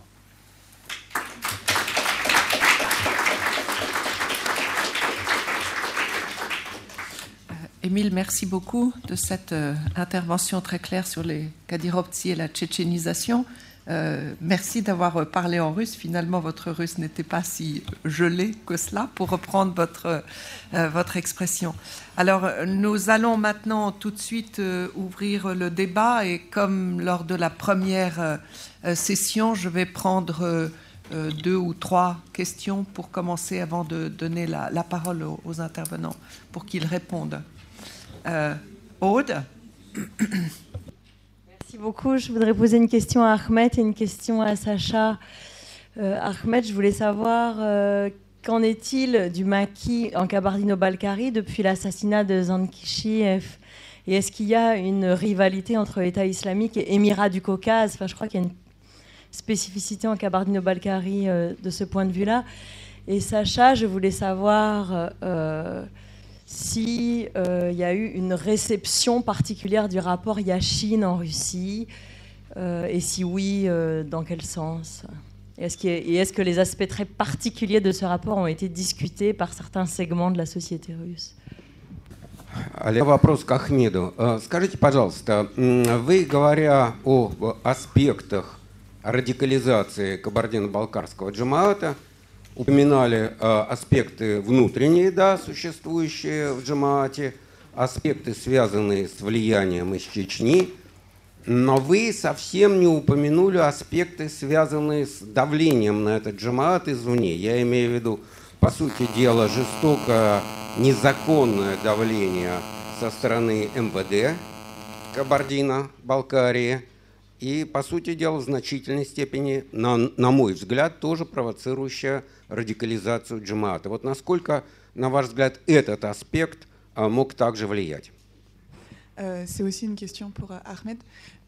Avez parlé, je ne sais pas si je l'ai bien noté, de Youssouf Al-Qarada, ou quelque chose comme ça, en parlant de la Turquie et d'un salafisme paisible. Youssouf Al-Qaradawi. Euh, en parlant d'un type de salafisme plutôt paisible, est-ce que vous pourriez en dire un petit peu plus, s'il vous plaît? Euh, Merci beaucoup. Une quatrième question où on reviendra. Oui? Et, et... voilà le micro. Et on fera ensuite une deuxième, un deuxième tour de questions. Пожалуйста. Два вопроса тоже можно? Да, можно. Вот э, э, мой э, полуграмотный вопрос к первому докладчику.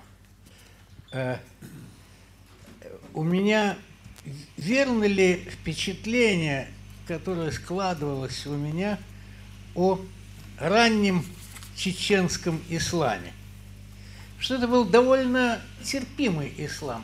Может, не очень грамотный, а, но довольно благожелательный и терпимый. Ну, я, например, э, э, для меня яркое впечатление – это отношение к, к кунтахаджинцам. А, ну, ведь на самом деле э, это очень особая ветвь кавказского Э, ислама, э, Кунтахаджи ведь э, оказался предшественником и Ганди, и Толстого. А, какой уж тут, какой уж тут радикализм. Но вот, вероятно, война сыграла совершенно чудовищную, определяющую роль который, от которой никак не избавишься. А, а, а, а мой второй э, вопрос э, вам, Саша.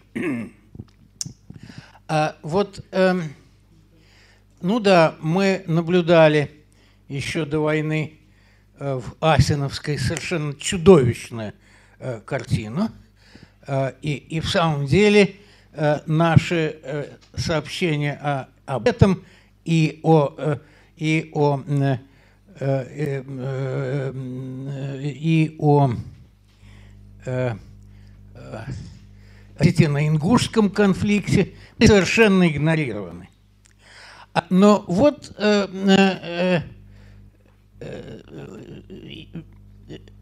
ну, ну да, там был, там Васиновской был и просто бандитский э, так сказать, бандитский фактор.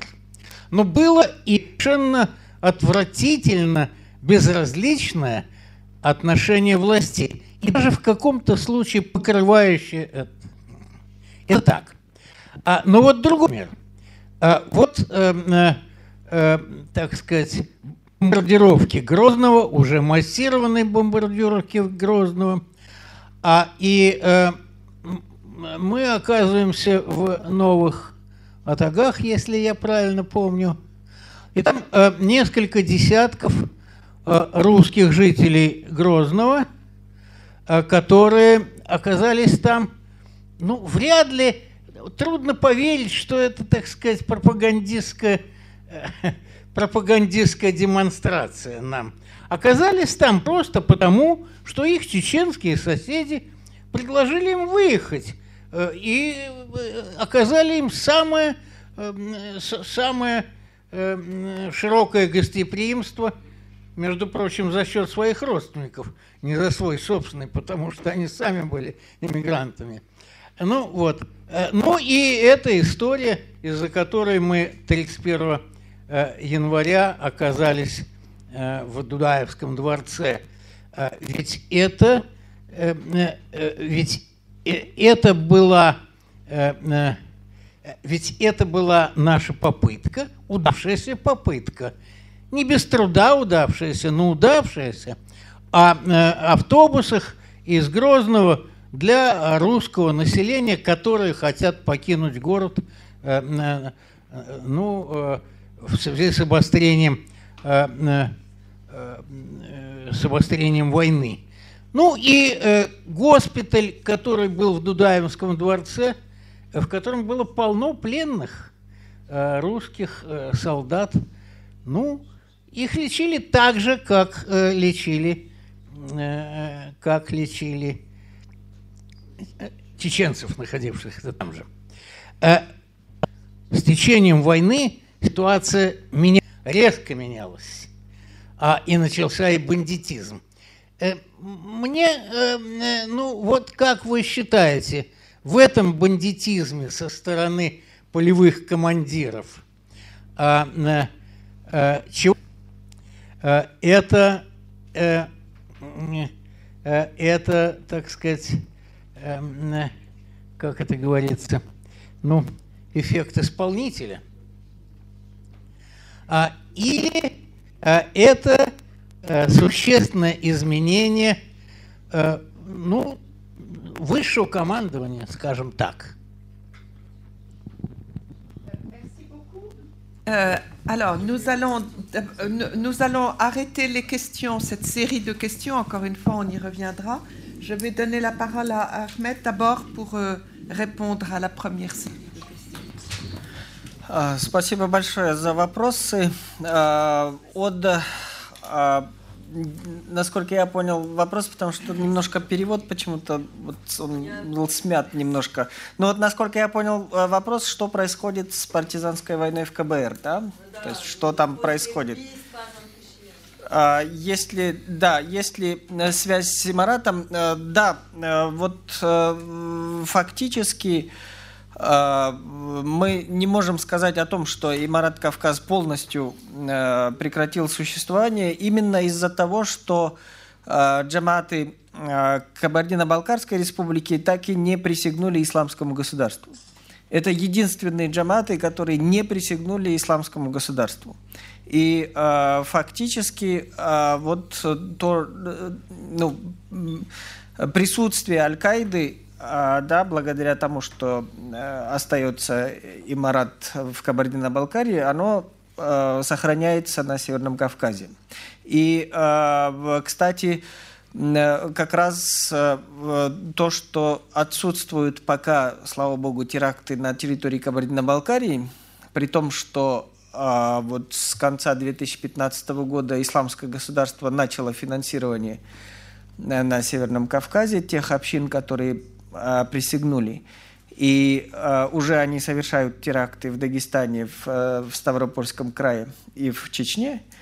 И то, что пока нет в Кабардино-Балкарии, это, видимо, тоже косвенно свидетельствует о том, что все-таки они сохраняют свою верность Имарату, Кавказ. Вот. Спасибо огромное за вопрос о роли э, МВД и давлении на Кабардино-Балкарский джамат по этой линии. Но я лишь хочу сказать о том, что э, вот это давление, оно э, стало дополнительным фактором. То есть все-таки основным фактором, э, да, который подстегнул такую скачкообразную Э, проникновения экстремизма в Кабардино-Балкарский джамат э, была все-таки война в Чечне. То есть именно война в Чечне привела к распространению идей э, такфиризма, идей того, что вот необходимо взяться за оружие и воевать и так далее. Вот эти идеи появились раньше, чем пошли вот эти репрессии. Репрессии просто толкнули ту часть, которая колебалась. И э, в конечном итоге привели вот к тому, что к той трагедии, которая произошла в 2005 году в Нальчике. Вот. Они, естественно, сыграли роль в, в, в, в радикализации, но первопричина была все-таки не в этих э, репрессиях. То есть первопричина была все-таки в том, что происходило в, в Чечне и обоснование четкое, ясное началось оттуда все-таки, на мой взгляд. Вот. И да, о, о мирном салафизме и об идеях Юсуфа Аль-Карадави. Дело в том, что сейчас действительно в значительной мере сам салафизм северокавказский переживает период мозаизации, когда происходит очень серьезная фрагментация салафитского движения, которая в котором даже образуются группы, которые находятся в достаточно серьезном противостоянии друг с другом. И в частности, вот одна из этих групп это группы салафитов, которые находятся под влиянием идей в первую очередь Юсуфа Аль-Карадави, а если говорить о конкретных саудовских шейхах, то это такие известные шейхи, как Мухаммад Аль-Арифи, и Сальман Аль-Ауда, вот эти два шейха, а, они находятся на позициях очень близких к позициям а, ихванов, да, братьев-мусульман. И вот это очень странное сочетание да, салафизма с одной стороны, это фактически сочетание несочетаемого.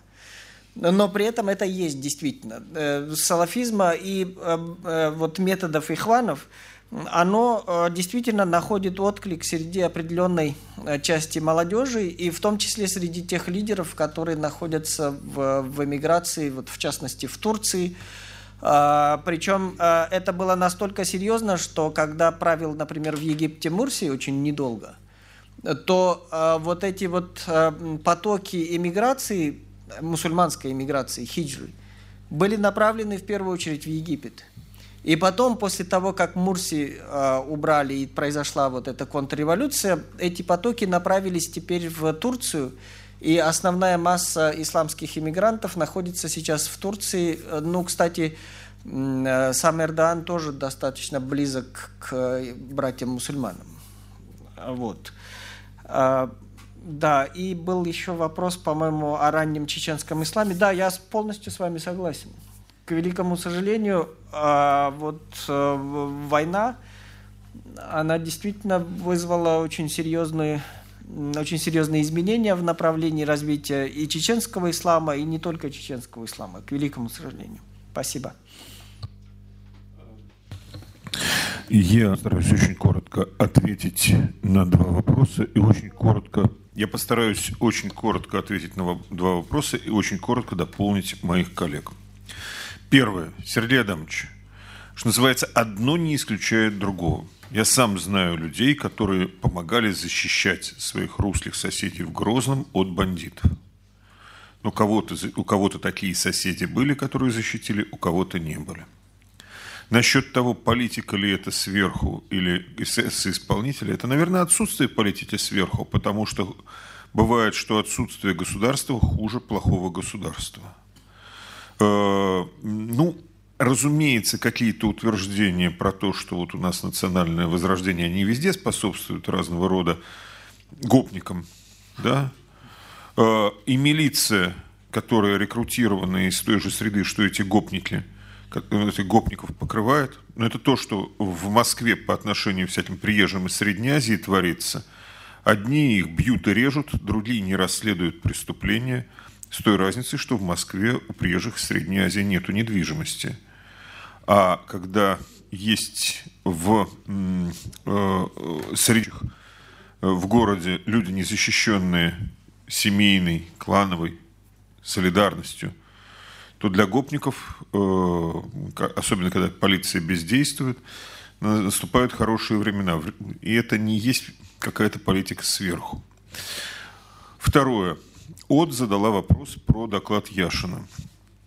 Он широко не обсуждался, но сейчас многие московские журналисты, которые раньше Кавказом не занимались, новая генерация журналистов, достаточно много пытаются работать по Кавказу. С докладом Яшина, к сожалению, при том, что там есть замечательные куски, э, доклад, который начинается словами про 21 тысячу убитых русских вне вооруженных конфликтов и 46 тысяч обращенных в рабов, ну, очевидно, товарищ использовал непроверенные источники, это подрывает доверие к другим кускам э, доклада. Может быть, хотел э, как-то националистическую аудиторию тоже пригласить к обсуждению, среди которой в основном и ходят подобного рода тексты. Но э, к сожалению, это смазало эффект от других кусков доклада, но он не имел какого-то большого и широкого определяющего значения. Типа маленьких дополнений. Эмиль, по-моему, есть два разных понятия – чеченизация конфликта и кадыровцы. Чеченизация происходила путем создания как минимум четырех параллельных структур, подчинялись разным ведомствам и разным руководителям – и все состояли из этнических чеченцев. Это, разумеется, кадыровцы разных видов, это батальоны спецназа ГРУ «Запад и Восток», которые были под армейским руководством. Это спецгруппа ФСБ «Горец» под командованием Мавлади Байсарова, впрочем, известного, в прошлом известного похитителя людей, а тут он похищал людей не для выкупа, а для ФСБ. Среднее – это оперативно-розыскное номер два в Грозном – которая, хотя и входила в структуру МВД, но не была замкнута на республиканское руководство. Первоначально это были разные силы, контролировавшиеся разными ведомствами. Обеспечивался некий плюрализм и контроль. Я говорил про два дела о похищениях людей, расследованных и доведенных до суда дел против кадыровцев, дело АТЦшников, бойцов так называемого антитеррористического центра, и дело, дело Э, милиционеров полка патрульно-постовой службы имени Ахмад Хаджи Кадырова, где э, людей просто похищали, выдавая их за террористов, получали за это э, погоны, повышения. Эти дела были расследованы силами ОРБ-2. Э, так что обеспечивался взаимный какой-то контроль. Но дальше начинается действие фильма «Горец» под девизом «Останется только один». В 2006 году Рамзан Кадыров открывает наступление в группу «Горец» против Мавлади Байсарова, которые похищают людей. Горец ликвидируют, Байсарова убивают в Москве, э, якобы попытки доставить на допрос в качестве свидетеля. Убивает, кажется, Далимханов. И, кажется, у Байсарова в это время находились в руках два пистолета и гранаты, или две гранаты и пистолет. В общем, все очень реалистично – но проблема решена, подразделение переподчинено кадыровцам. 2007 год, вот после расследования этих дел от АТЦшников и ППСников, Рамзан Кадыров дает стоп-приказ своим подчиненным, похищение людей в Чечне практически прекращается, а он разворачивает наступление против ОРБ-2, которая нарушает права человека, потому что держит людей в незаконной тюрьме и пытает. И это правда. Полгода решительного наступления, и в ОРБ-2 меняют начальника, и новый признается в полной лояльности Кадырову. Проблема решена. 2008 год. И у Кадырова внезапно возникает конфликт с лучшим другом, почти что братом Сулимом Ямадаевым. Результат шантажа федерального центра либо я, либо они э, распускают батальоны спецназа ГРУ «Запад» и «Восток», остатки их как-то влияют, вливают в армейские части в Чечне, э, а как политическая сила и как сила они исчезают. Итог останется только один. Есть только одна структура, которая может вести оперативно-розыскные мероприятия в Чечне – укомплектованные этническими чеченцами. Понятно, что никакие пришлые рязанские русли не могут ничего ей противопоставить. Э, вряд ли это было исходно замыслом Кремля. Кремль, может быть, и хотел сохранить взаимно контролирующие конкурирующие группировки, но, видимо, не имея четкой политики, получил от человека, имеющего четкую политику, вот такой ответ. И второе – Э, маленькое дополнение Ахмету, маленькое наблюдение. Как начиналась исламизация в Чечне? У меня в 95 году сложилось впечатление, что ислам примерно ту же роль должен был играть по замыслу авторов этого дела, как при имаме Шамиле. Нужно что-то противопоставить анархическому чеченскому характеру. И шариат как способ введения военной дисциплины исключительно по первоначально в отрядах. Я помню, с каким энтузиазмом пытался это расписывать и проводить на практике Усман Имаев в своем отряде. Но Усман Имаев, какой он исламист? Но он пытался это вводить исключительно как вот элемент дисциплины. Но как с любой идеологией, кто-то начинает, потом оно само как снежный ком. Дальше саморазвитие процесса. Но первоначально, кажется, было так. Это было воспринято. Многие люди, которые до этого приняли личный газоват, э, восприняли это как свое.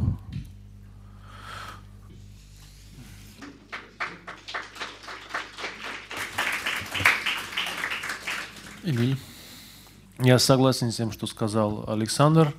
Там было несколько плоскостей, включая ту плоскость, э, которую у меня не было возможности в течение 15 минут обозначить э, более детально. Ну, моя основная мысль была о чеченизации и о том, э, как были использованы именно кадыровские парамилитарные милитантные э, группы, которые были, наверное, доминирующими. То, что потом уже остальные группы ломались, и лидеры остальных групп, а вот э, члены вот этих конкурирующих групп вливались с середины 2000-х годов э, в кадыровцев, да, заканчивая Ямадаевым. Это, это хорошо известная, очень интересная плоскость. Но у меня не было возможности, естественно, вот этому как-то такому контексту, отбочкам, э, каким-то другим моментам, э, как, как сказать, уделять, уделить внимание, уделить достаточное внимание. Но я, но я благодарен за вот это уточнение. Я думаю, что это важно помнить. Спасибо. Сейчас, euh, возьмем еще... Oh, pardon, je vais passer au France. Euh, on va faire une dernière euh, série de, de, de questions, s'il vous plaît. Pour nos intervenants. Je vais peut-être profiter du... Oui, s'il vous plaît. Avant que le micro arrive, je vais poser une question à Ahmed. Euh, euh, c'est par curiosité. Euh, dans les années 90, on parlait beaucoup de, de de Karachay, Karachaevski Jamaat. Et, on les accusait même d'être à l'origine des explosions à Moscou. On a, on peu parlé de, de, euh, Karachaevo-Cherkessi. Qu'est-ce qu'ils sont devenus, euh, ce Jamaat? Est-ce que ça existe toujours euh, Et une toute dernière question aussi, comment vous expliquez Alors, il y a une, espèce d'excroissance encore de l'autre côté de, de, la chaîne du Caucase, de, le rôle absolument prépondérant, disproportionné de ces petits groupes de, de Tchétchènes, de Géorgie, dans le, dans le djihad mondial et en, particulier en Syrie. Euh, la, la, question là-bas. Euh, bonjour, je m'appelle Marové Kazimov, je suis en fac d'histoire. Euh, j'avais une question pour Émile. C'était pour savoir, vous ne pensez pas qu'après 300 ans de conflit et une guerre qui a eu lieu il y a 20 ans, la tchétchénisation du conflit est un mot un peu trop facile parce que, en fin de compte, on s'est fait quand même. nous nous sommes fait massacrer pendant 300 ans et selon vous, est-ce qu'on pourrait oublier tout ça et régler ça entre nous et oublier que les Russes nous ont massacrés pendant 300 ans? D'accord. Euh, encore? Des questions Bon, s'il n'y en a pas, euh, je, Ah oui, oui, pardon. Enfin, euh, c'est actuellement, on... moi je suis partie d'une association on accueille toujours des Tchétchènes qui se font euh, torturer, mhm. enlever et torturer. Donc la guerre est finie, mais euh, ces personnes arrivent en France, arrivent dans nos régions et demandent euh, l'asile.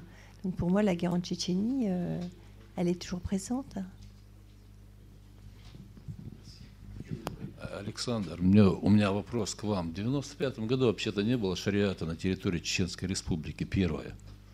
Значит, шариат появился в 96 году, второе, при Инвербиеве. Имаев, я не знаю, как Успан там мог, короче, это самое, вообще я в группе какой-то шариат вводить, потому что против шариата вообще-то я выступил в Чеченской Республике. Не зная азов шариата, как можно вести шариат Чеченской Республики. Просто я хочу узнать, откуда это все у вас, у вас такие сведения, что шариат в 95 году был в Чеченской Республике.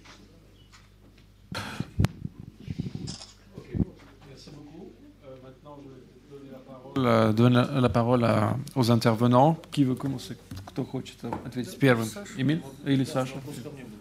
Да. Всем были вопросы.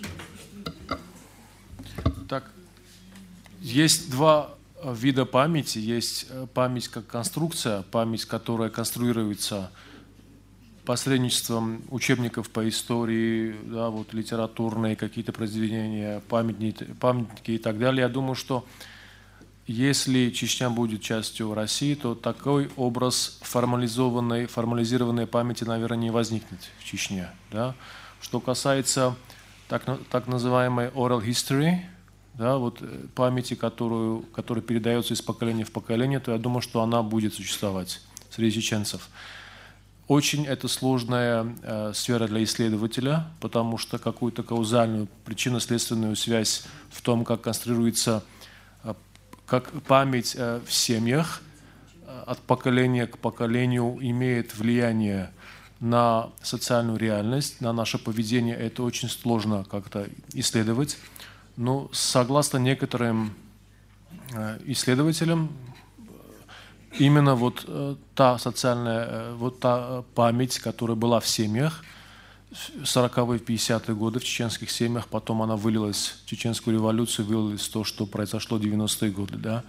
Я думаю, что, наверное, исходя из того, что в чеченцах вот семейная традиция, семейные предания, они остаются, передаются из поколения в поколение больше, чем в других исходя из того, что чеченцы традиционный народ, да, у них больше, по крайней мере, до последнего времени была связь между старшими и младшими, то я думаю, что, наверное, эта память будет существовать том или ином роде. Но я сталкивался и с другой точкой зрения, обратной, что молодежь сегодняшняя в Чечне, она не особо та, которая не пережила Первую или Вторую войну, они об этом не особо думают, это для них не так важно.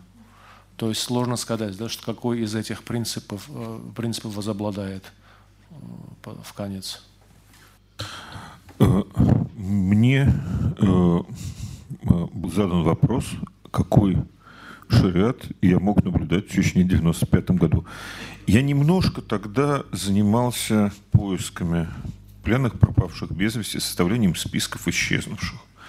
И списки, которые передавались между сторонами, в итоге вот, в значительной степени были основаны на наших базах данных. Мы жили в селах, ездили, общались с тем людям, которых, с теми людьми, которых пленные находились. Например, вот здесь был э, вопрос задавал в прошлой сессии. Человек, который на переговорах в специальной наблюдательной комиссии в 1995 году от Масхадова был уполномоченным по пленным. У Усмана Имаева, например, была больш... было много материалов, касающихся этого. Я просто с ним тогда общался, говорил, был у него. Я немножко знаю по практике. И Усман тогда что-то разрабатывал и внедрял. И я видел, как это воспринимали люди из других отрядов. Понятно, что объявить официально можно что-то больше, но я говорил о том, что было до этих бумаг. Да? До этого непонятно, как переведенного из Суданского кодекса через английский на русский шариатского кодекса, где почему-то некоторые, наказ... некоторые штрафы не перевели, и там нужно было взимать в фунтах их. Вот где в Чечне фунты могли быть. Ну, э, и в общем, наверное, так же хорошо, как некоторые документы, которые в 91 году э, переводились с эстонского в рамках помощи Джахару Дудаеву от эстонской демократии. Э, разумеется, все с местной спецификой. Вы спрашиваете мои источники, опыт полевой работы в то время и общение с людьми. Раз. Какой-то второй ко мне. Я, честно говоря, забыл. Вопрос задается парами. Я не знаю, я тоже не помню. Кто-то помнит? Второй вопрос тоже это от меня был. От вас был? Да, да, да. Значит, насчет значит, изменения, принятия шариата в 90 году. Ну, э, знаете, в 96 году помните, там мои коллеги общались с прокурором, который должен был этот шариат применять. И Сергей Адамович, он въедливый человек, он требовал объяснить, что это такое. Но в итоге выяснилось, что у прокурора в голове каша из элементов шариата, элементов адата и большого количества советского уголовного и уголовно-процессуального кодекса, и он пытается это применять в качестве шариата. Э, ну, но делать тексты, Другое дело правоприменение. Извините, казнь, записанная на видео летом 96 -го года чиновников 96, э, кажется, до официального еще принятия, э, чиновников в Веденском районе, и там Басаев участвует, э, со ссылкой на шариат. Одно дело кодификация чего-либо. Кодификация, как правило, все-таки происходит после того, что-то овладевает массами. И начало процесса, видимо, было именно таким. Это всего лишь такое наблюдение. Э, Все.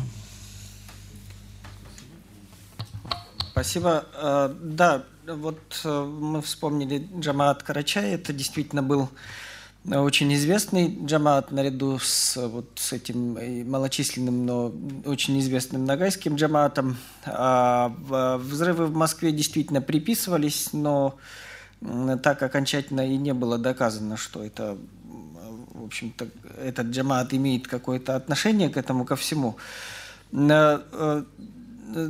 Э, Остатки этого джамата сегодня действуют в составе вот этого самого объединенного вилаята, э, который, видимо, и является остатком а, Имарата Кавказ. То есть больше других частей Имарата Кавказ уже не существует на Северном Кавказе. И э, вопрос был о роли Чечни, которая несоразмерна в движении джихадизма. Банкистов я спрашиваю. А плохо перевели, наверное. А, я, да, я, я так понял, что роль ну, Чечни... Можно, как, как... Э, э, ну, я... Да, я не могу, э, к сожалению, говорить ничего о Панкисе, могу лишь сказать о том, что действительно роль чеченцев очень велика, и имя чеченцев вот из-за того, что произошло вот это вот соединение джихада с войной, да, собственно говоря, то есть разные понятия объединились, и вся, вся военная активность чеченцев на территории Чечни стала объясняться именно как джихад. Хотя там было разное, да, то есть было и, и национально-освободительное движение и так далее. Но, тем не менее, вот э, объединили это все, и теперь э, есть некая иерархия, да, вот в составе этих людей, и чеченцы очень часто ставятся на э, вершину, как те, кто ввел джихад уже давно и ведет уже давно. Э, и вот эти аргументы, кстати, были и в Кабардино-Балкарском джамате, и в Карачаевском, и в других джаматах. То есть там тоже признавалось первенство именно чеченцев в джихаде. И э, они тоже стремились э, сказать, что да, мы вот подчиняемся тем, кто являются главными в джихаде. Вот, то есть, ну, вот примерно так. И это главный на самом деле вопрос. Почему? А, почему вроде бы в 2009 году завершена так называемая контртеррористическая операция, длившаяся почти 10 лет, но по-прежнему люди э, едут, жалуясь на пытки, уничтожение домов, давление, похищение. Э, формальная отмена так называемой контртеррористической операции не изменила способ действия силовиков.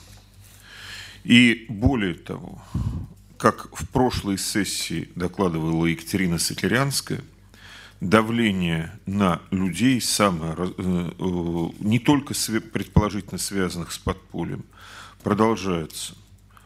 У нас, у мемориала, есть более-менее полная статистика по похищениям людей в Чечне до 2009 года, до середины 2009 года. После похищения и убийства Натальи Истемировой люди просто боятся обращаться. Вы сами себя защитить не можете. Как же вы беретесь нас защищать? Игорь Каляпин, его сводная мобильная группа правозащитников, работающая в Чечне с 2009 года, которую взяли задачу работать с самыми опасными делами. Ну, действительно, они русские, приезжие, у них нету здесь родственников, в Чечне родственников, на которых можно надавить. Им проще, безопаснее. Им оказалось небезопаснее. Разгром их штаб-квартиры, поджог их штаб-квартиры, многочисленные митинги, на которых Каляпина проклинали. Наконец, вот недавно сожгли автобус с журналистами, которых они туда привезли. Журналистов просто избили и ограбили. На самого Игоря Каляпина напали в центре Грозного.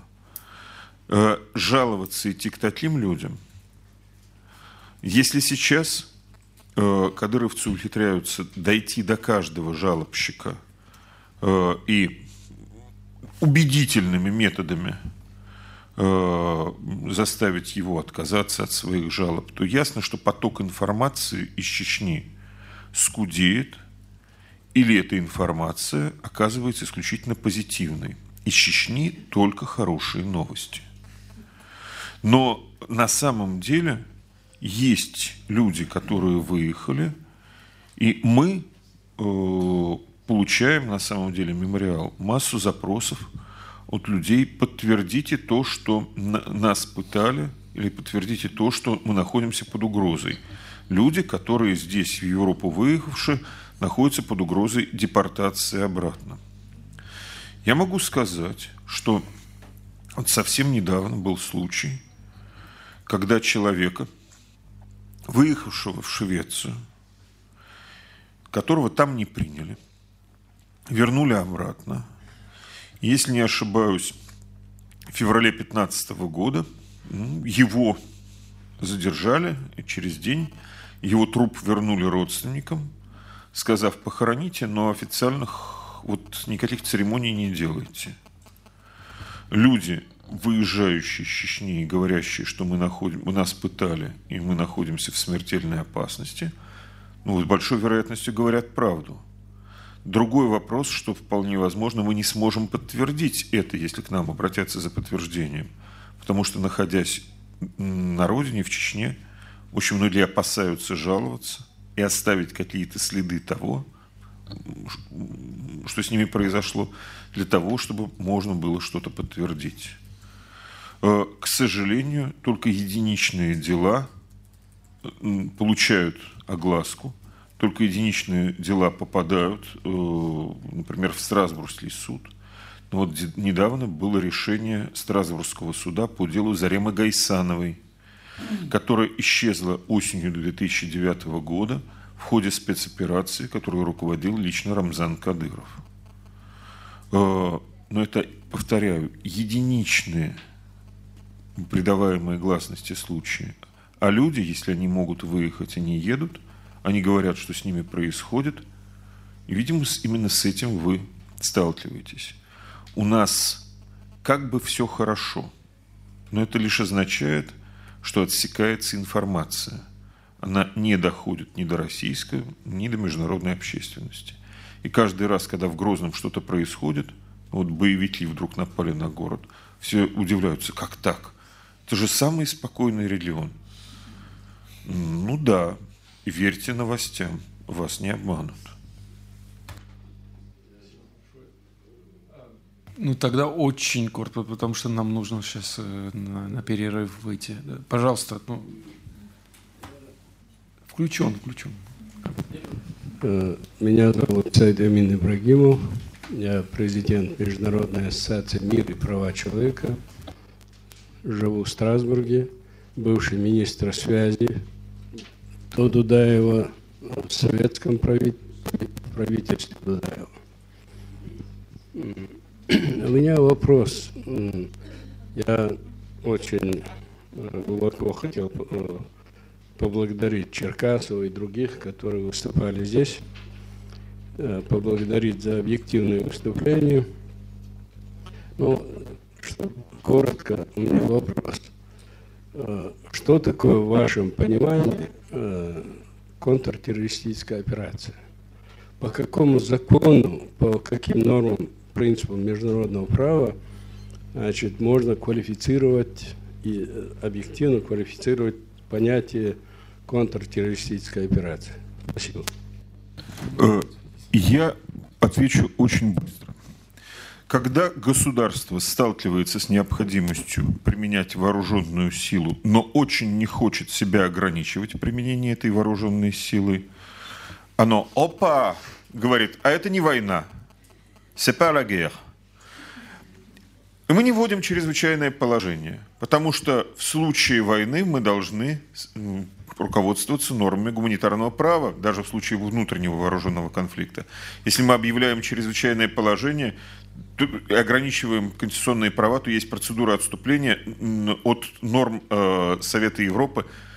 Нужно через парламент проводить э, введение чрезвычайного положения, как-то отчитываться. Э, контртеррористическая операция была объявлена в России в 1999 году, в августе, еще до всяких взрывов в Москве, с одной единственной целью – использовать вооруженную силу, использовать все силовые структуры без какого-либо контроля, без законодательных ограничений. Это имело катастрофические последствия. Э, Чечня была превращена в зону, где никакого права нет, где можно все. Ну и дальше мы получили то, что получили. Сноска. Украина, объявляя антитеррористическую операцию вместо чрезвычайного или военного положения, не называя войну войной, повторяет с точки зрения права ту же самую ошибку, которую в свое время э, совершила Россия. Как говорил один живший здесь человек, это хуже, чем преступление, это ошибка. Merci beaucoup. Je merci à tous les intervenants pour, euh, leur, euh, la qualité de leurs interventions et aussi la qualité des réponses qu'ils ont apportées aux questions. Et je vous dis à tout à l'heure. Euh, on reprend dans une heure exactement le troisième panel de cette conférence. Merci.